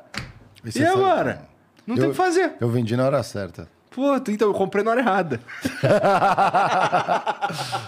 Essa é a pior coisa, né? A base BIM, eu mandei. O que é base BIM que eu não sei. A base de índice nacional. É uma base de dados informatizada e centralizada que armazena informações oficiais no Denatran, contendo características e informações dos veículos pertencentes à frota nacional a partir do Sistema Nacional, que é o Renavan. É uma exigência legal. Baseado nem- nas resoluções federais. Eu não sei como é que está isso, mas o fato é que precisa achar um caminho. É, é isso. Pra lidar- deputado federal que compra essa Esse- briga. Para essa- realida- pra li- realida- lidar com essa realidade. É isso. É. Né? Esse debate precisa, no mínimo, existir. E que assim, aqui no Brasil a gente começa pela punição. é. Começar pela punição é sacanagem. Não, mas aí- Enquanto não tem regulamentação, deixa eu andar, pô. Não, mas aí, não, mas aí eu vou, vamos lá, vou fazer o advogado diabo. Faça. certo. Mas aí a gente tem um levantamento de números que está dizendo que esses veículos elétricos, o pessoal tá, sei lá, se acidentando, que tá capotando. Como é que eles vão saber se eu não conheço tem... um que capotou Não, aí. tudo bem, mas, é. como- mas, mas, por exemplo, eu, eu, eu, tenho, eu duvido que o Não governador tem. saiba, porque não, tem. Não tem, não tem. né? Então aí por isso que eu concordo contigo. Então, Eu- porra, então tu não tá tentei. fazendo advogado do não, diabo, Não, foi, porra. eu só falei pra encher o saco meu aqui, mas. É, é, mas, pô, é isso. Não- é, vou confiscar tua motinha aí. Porra, tá de sacanagem, não faz isso comigo não. Tem mensagem é. pra nós aí, Janzão? Pô, deixa eu pegar meu celular ali que eu vou ler as mensagens que tem pra gente. Tá contigo aí? Cara, não tá aqui não, mas eu vou... Ah, tá, tá, vai, taca aí. Obrigado. Governador, depois que o presidente disse que iria recompensar os estados que zerassem o ICMS sobre combustível, só se escutou que não era possível, que não tinha como, mas nenhum governador apresentou uma contraproposta, algo que ajudasse os consumidores. O que o senhor tem a dizer sobre isso? Será apresentado algo para a população? Sendo governador do estado mais importante do país, seria interessante a sua iniciativa. Mas Eu não vi quem perguntou ah, o nome, mas boa Danzer. pergunta. Hã? Danzer. O Danzer, então, Danzer, amanhã cedo você vai me ver de manhã em Brasília, eh, ser reunido com o presidente do Senado Federal, apresentando uma proposta clara de São Paulo.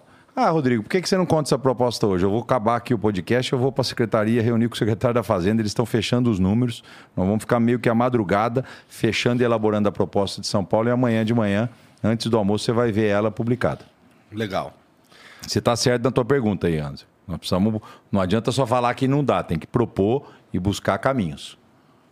O Oriel666 manda aqui. Sal, sal, família. Igor Espesiano, parabéns pelos programas de vocês. Governador, sei que assumiu o governo há pouco tempo. Gostaria de saber se tem algum plano para asfalto de São Paulo. Está difícil dirigir em São Paulo. Vou ter que comprar um carro de rali para poder andar. Abraço e boa gestão. Então, capital, acho que ele está se referindo, né? Provavelmente. É, é, o Estado ajuda a Prefeitura em algumas ações e a Prefeitura faz o recap da cidade. Eu soube que agora é, saiu a licitação do recap de um bilhão de reais, que ficou finalizado semana passada e começa agora a partir dessa semana. Então, eu acredito que, enfim, a Prefeitura vai avançar muito com o recap na cidade nesses próximos três, quatro meses, até antes das chuvas lá de setembro. Então, é, parece que essa licitação ficou quase um ano parada no Tribunal de Contas, viu, pessoal? Por isso que não está antes. E a manutenção do asfalto, que quem tem, o prefeito é que pode falar mais do que eu, mas eu escutei dele isso, né? Que ficou parado um período grande, que ele conseguiu desvencilhar do Tribunal de Contas, contratou e agora sai a manutenção do asfalto de São Paulo.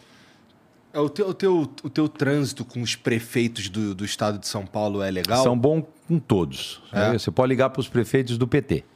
Você vai dizer pega Diadema, pega Mauá, pega uhum. Araraquara, todos eles vão testemunhar. O governo de São Paulo ajuda a cidade. Né? De maneira republicana, a gente apoiou todos os municípios do estado, independente de partidos. Boa. O escrevente J, escrevente TJSP mandou. Tribunal de Justiça de São é. Paulo. Governador, ah, os funcionários do TJSP estão com 30% de defasagem salarial. Temos funcionários passando necessidades. O que o senhor, como atual governador, vai fazer para corrigir a situação destes mais de 50 mil servidores? Não pedimos nada além da recuperação do nosso salário. Então vamos lá. O governo de São Paulo deu recurso para o Tribunal de Justiça em março, que aumentou em 10% o salário dos funcionários é, do TJ. É óbvio que isso é pouco. A inflação foi 25, mas também na iniciativa privada você não está vendo reajuste de salário. Então todo mundo está num momento difícil. O governo fez o que era possível no seu período, né? Parte do dinheiro que estava sobrando a gente deu de aumento, 20% para a polícia, 20% para a saúde e 10% para o restante dos funcionários. Foi isso que deu para se fazer nesse nosso período. E agora, passado o período eleitoral, futuro, vamos ver como é que fica a economia. Agora, efetivamente, tem muitos funcionários públicos com salário defasado, tem outros que estão ganhando até mais do que na iniciativa privada, mas é um momento de dificuldade. A inflação está comendo o poder de compra dos salários. Sim. É, e parece assim, que a prioridade foi, foi bem feita, sabe? Se eu tivesse que. Se eu fosse governador, eu priorizaria também saúde e, e segurança. segurança. Eu acho. Especialmente no, por causa do, da pandemia, né? É. O Belguinha mandou aqui, ó. Salve, salve família. Governador, o que você acha do pré-candidato à presidência da República, Pablo Marçal? Ele vem subindo nas pesquisas em alguns estados. Igor, convide ele no Flow, seria legal bater um papo para conhecer melhor. Valeu. Bom, eu acho que é meme. Né? Eu acho. Sabe quem é o Pablo Marçal? Eu acho que ele é um, um esse coaching, né? Eu é. já ouvi falar, porque o partido fazer, dele. Não estou julgando o cara em si, é, mas parece uma jogada para mídia, eu acho. É. Pode ser. Não, o partido dele, que eu acho que é o, o PROS, está me apoiando em São Paulo. Eu, eu não é. conheço o candidato, uhum. mas o partido do, dele me apoia em São Paulo e falou: ah, o Pablo. Mas é eu não quente, conheço. então. É quente, sim, que eu saiba, é quente. Interessante. É. Não, não é, dá um Google aí depois e você vai ver. Dá para pegar um gancho nisso daí, Igor, aí? Porque isso é vai. é interessante. Você, o, o, governador ficou um tempão é, no DEM, né? Mudou de nome e tudo mais ali, né? É, teve uma época aqui, né? Acho que, que teve uma boa... É, é, uma boa parceria com o Kassab, né, que foi prefeito em São Paulo. Lá atrás, ele era atrás, do DEM também. Né, também. É, e aí pulou agora para o PSDB eu não, eu não tenho uma leitura muito boa aqui. Me ajuda a fazer essa leitura aqui, porque, se não me engano, o governador chegou a ser até vice-presidente do partido, ó, né? Sim, Teve sim. Uma, uma escalada. O que, que é isso? Está faltando nome no PSDB? Passou para a primeira divisão? É igual. Como, não, como que é isso aí? Mas, no fundo, eu é. falo, eu fiz uma migração, né? Eu não mudei de lado na política. O DEM e o PSDB sempre caminharam é, juntos, meio, né? eu não estou aqui e fui lá do outro lado. Né? Como alguns outros fizeram do PSDB. Eu não. É. Então eu fiz uma migração. É, na época, o Godória me convidou para ir para o PSDB, o Bruno Covas me convidou. Né? Então o Bruno falava, Rodrigo, venha para a gente renovar, nós estamos juntos, você começou com meu avô. Então foi muito forte esse convite na época. E o DEM tinha tido alguns problemas internos. Tanto é que o DEM se juntou com o PSL e junto, fez União Brasil. Né? Então é, é, é, foi um momento de fragilidade da onde eu estava, um momento onde o PSDB, olha, você está junto, você precisa vir e foi feita uma migração. Eu falo que eu mudei, é, é, é não mudei de CEP na política, né? Estou no mesmo campo ideológico e que eu sempre estive e fui forjado um pouco nessa coligação PSDB e DEM aqui em São Paulo. Estou bem à vontade hoje, não tenho nenhum problema. Não, que legal. É. O Acriano fez uma pergunta meio arrombada aqui, ó. É. Rodrigo, aquele vídeo do Dória tudo CGI da Marvel ou é real? Esse aí eu nem sei qual que é. Aquele vídeo que ele ah, tava sabe, com a... Sabe, sabe. Sabe? Que era o vídeo que ele tava com as meninas lá. É. Da Marvel? É. Não, ele tá sacaneando. Tá sacaneando. É, porque a gente é, conversou. Feito... O Dória já veio aqui, a gente perguntou. Teve, acho que foi a própria criança que mandou essa pergunta é. aí sobre o vídeo que ele aparece com um monte de mulher e falou que é fake, não sei o quê. Poxa, a criança fica só assistindo isso. Pô. É, o negócio dele é. Deep Web. o Windsor mandou aqui, ó. Salve, salve família. Governador, entendo que você acabou de assumir, mas diante do aumento que está ocorrendo de casos de Covid, o senhor já tem um plano para que as coisas permaneçam mais tranquilas? Não acha que, pelo menos para o estado de São Paulo, seria interessante reforçar a campanha de vacinação? Acho e vejo que o caminho para combater o Covid é a vacina. Parece óbvio. É, e é, para isso, o estado é o mais vacinado do Brasil. Né? Aliás, São Paulo é o estado com mais vacinação no mundo. Se nós fôssemos um país, somos o primeiro colocado. É, é, e teve esse aumento de casos, não está se transformando em doença, graças à vacina. Né? Então você tem. É, virou uma gripe grande, forte, uhum. mas você não está tendo internação e óbito na proporção que tinha. Se tivesse, era uma tragédia.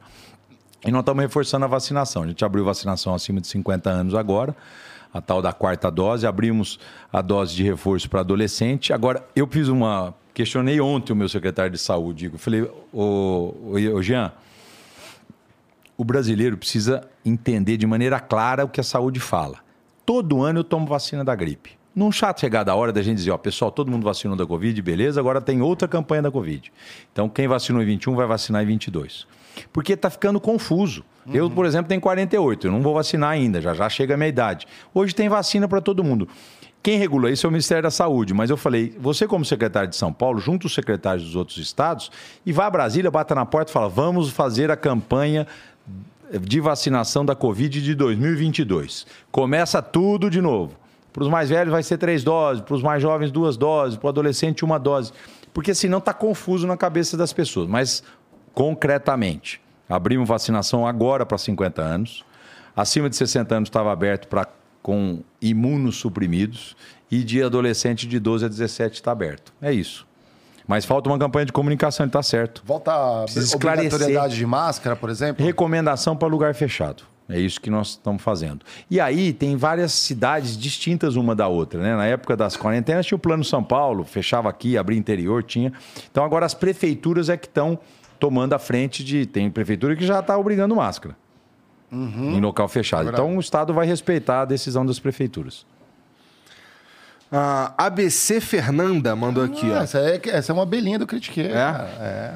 Parece uma abelhinha, inclusive. É, aqui, essa daí é, é, uma das nossas aí, ó. Estamos é. tá, tá, invadindo aqui no Flow, ó, tá vendo? Boa noite, governador. Qual tarefa ou projeto você considera sua conquista mais significativa na carreira até agora? Aí, Flow. Adorei a escolha do co-host de hoje. Aí, Sou fã desse cara. Hashtag abelhinha. Tá no meu coração. Eu tô fã aí. Famosa ela. Ah. Lê de novo aí. Pra... É, qual tarefa ou projeto você considera sua conquista mais significativa na carreira até agora? É. Chegar a governador chegar de São governador, Paulo. Chegar a governador. Teve algum erro na, durante essa trajetória ali? De, de, de alguma passagem que você fala, puxa, aprendi no erro? É possível um sempre... político admitir um erro? Não, sempre é. se aprende, sempre se aprende. Eu citei essa coisa da, da máscara, né, do, da Covid, olhar para trás, poderia ter feito algumas coisas diferentes, lógico que poderia, né? Engenheiro de obra pronta é fácil tal. É, é, eu nunca tive problema de reconhecer erro, voltar atrás e tomar novas decisões. É, isso sempre fez parte do meu cotidiano. Eu não sou, eu sou perseverante, eu não sou teimoso. Né? Então, se alguém chega e fala, Rodrigo, isso aqui não está funcionando, eu não está funcionando mesmo, vamos mudar. Né? Uhum. Então, eu não tenho problema com isso, não. Com... Isso é tão cotidiano no meu dia a dia que você me falar, lembra de um. Eu não, eu não vou lembrar porque eu corrijo rota direto. Corrige mesmo? Hã? Então liga pros caras da polícia e manda parar de prender os caras da motinha, porra. é, Boa. Aí tem que mudar a lei federal, pô. É foda. O, o... Você vai pra Brasília amanhã, pô. É, é faz outra vez. Bater na porta do Congresso, pô, muda aí, meu. Muda aí. É, tá. O Eric O'Charlie mandou, salve, salve família. Pergunta pro governador. Qual o seu posicionamento quanto à quebra da cláusula de barreira no concurso da PCSP? E o que você pode fazer pelos candidatos que esperam poder continuar nas próximas fases desse certame? Eu não sei o que preciso de detalhes para saber essa cláusula é. de barreira aí que ele está citando. É, bom, é... eu também estou completamente. O que eu entendi é, é policiais que foram concursados e não conseguiram, é isso aí? É, o concurso é. ele é renovado sempre, né? A gente abre muito concurso todos os anos, principalmente para a polícia, que aposenta muito e renova muito.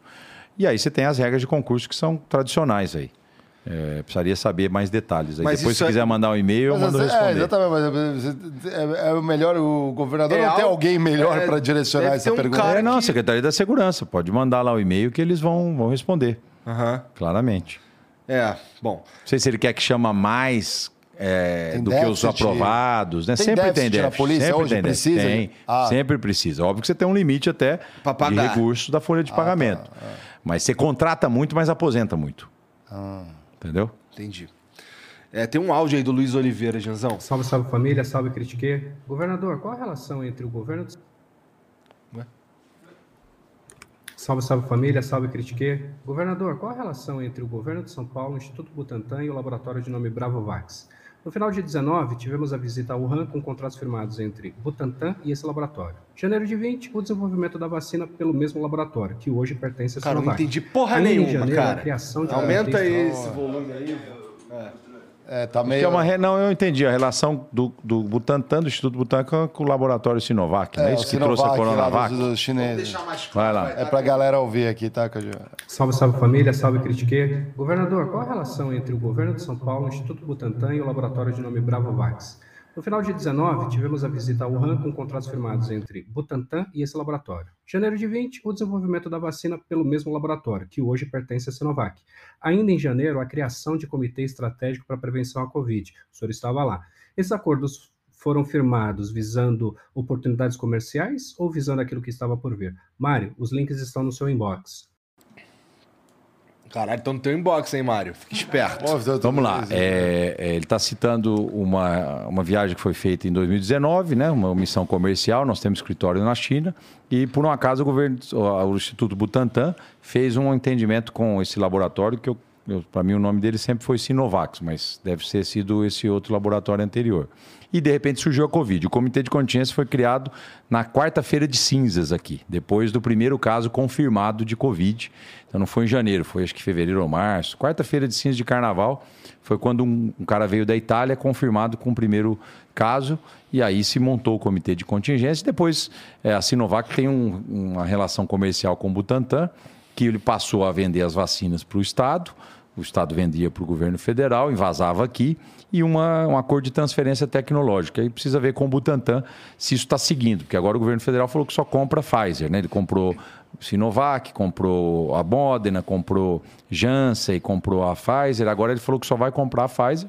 Se ele não comprar, o Butantan para de vender aqui para o Brasil e pode eventualmente vender para outros estados, ou melhor, outros países da América Latina.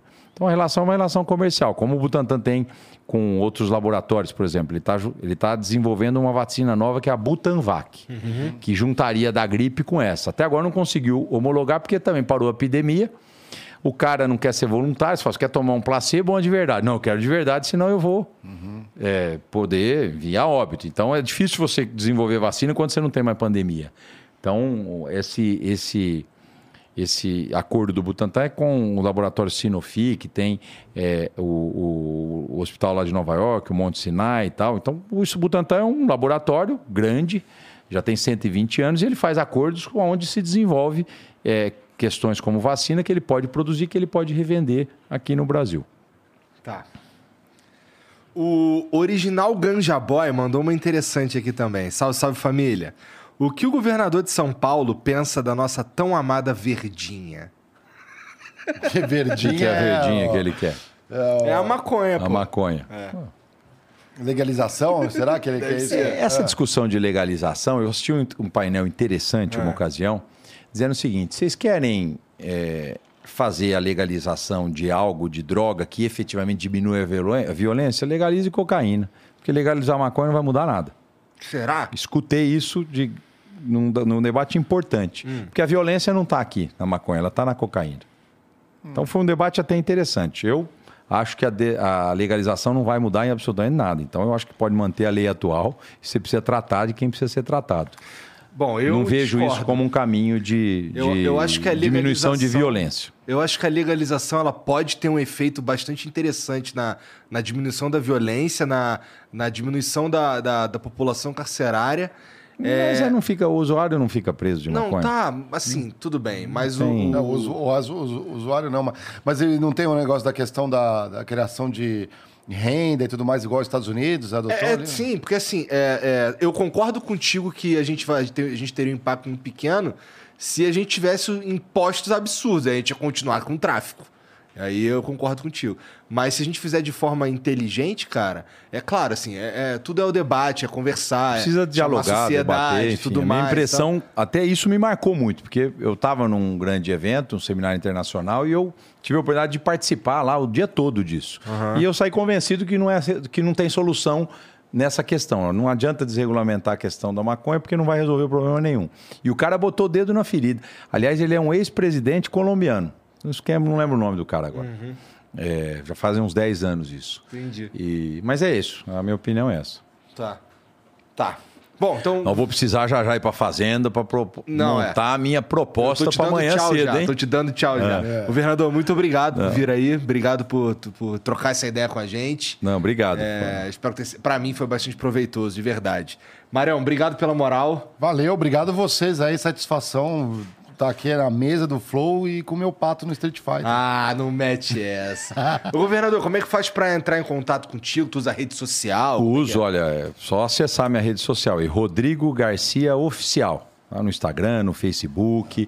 Lá eu posto as coisas que eu faço. Tem muita demanda, eu também respondo, tem uma equipe que cuida disso. Aham. Tem também é, alguns tutoriais que eu faço, né, de serviço público. O cara, esses dias, falou: pô, quem que é esse cara aí? Eu Falei, é o governador. Tava ensinando o cara a usar o aplicativo do Poupa Tempo. Porra, Falei, entra aqui pra você tirar a sua Tá carteira de habilitação. lá, é.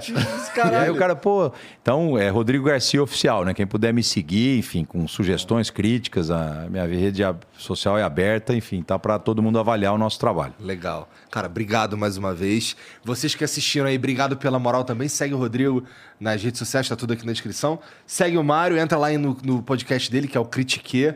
Lá ele conversa com as abelhinhas. É isso aí, tudo de Slow, né, cara? né? A gente tava falando disso hoje. Né? É, passamos, fal- falamos bastante tempo sobre isso hoje. E, e muito obrigado aí pela, pela companhia de vocês, tá bom? A gente se vê amanhã. Amanhã, a gente se vê amanhã. E até lá. Um beijo. Tchau.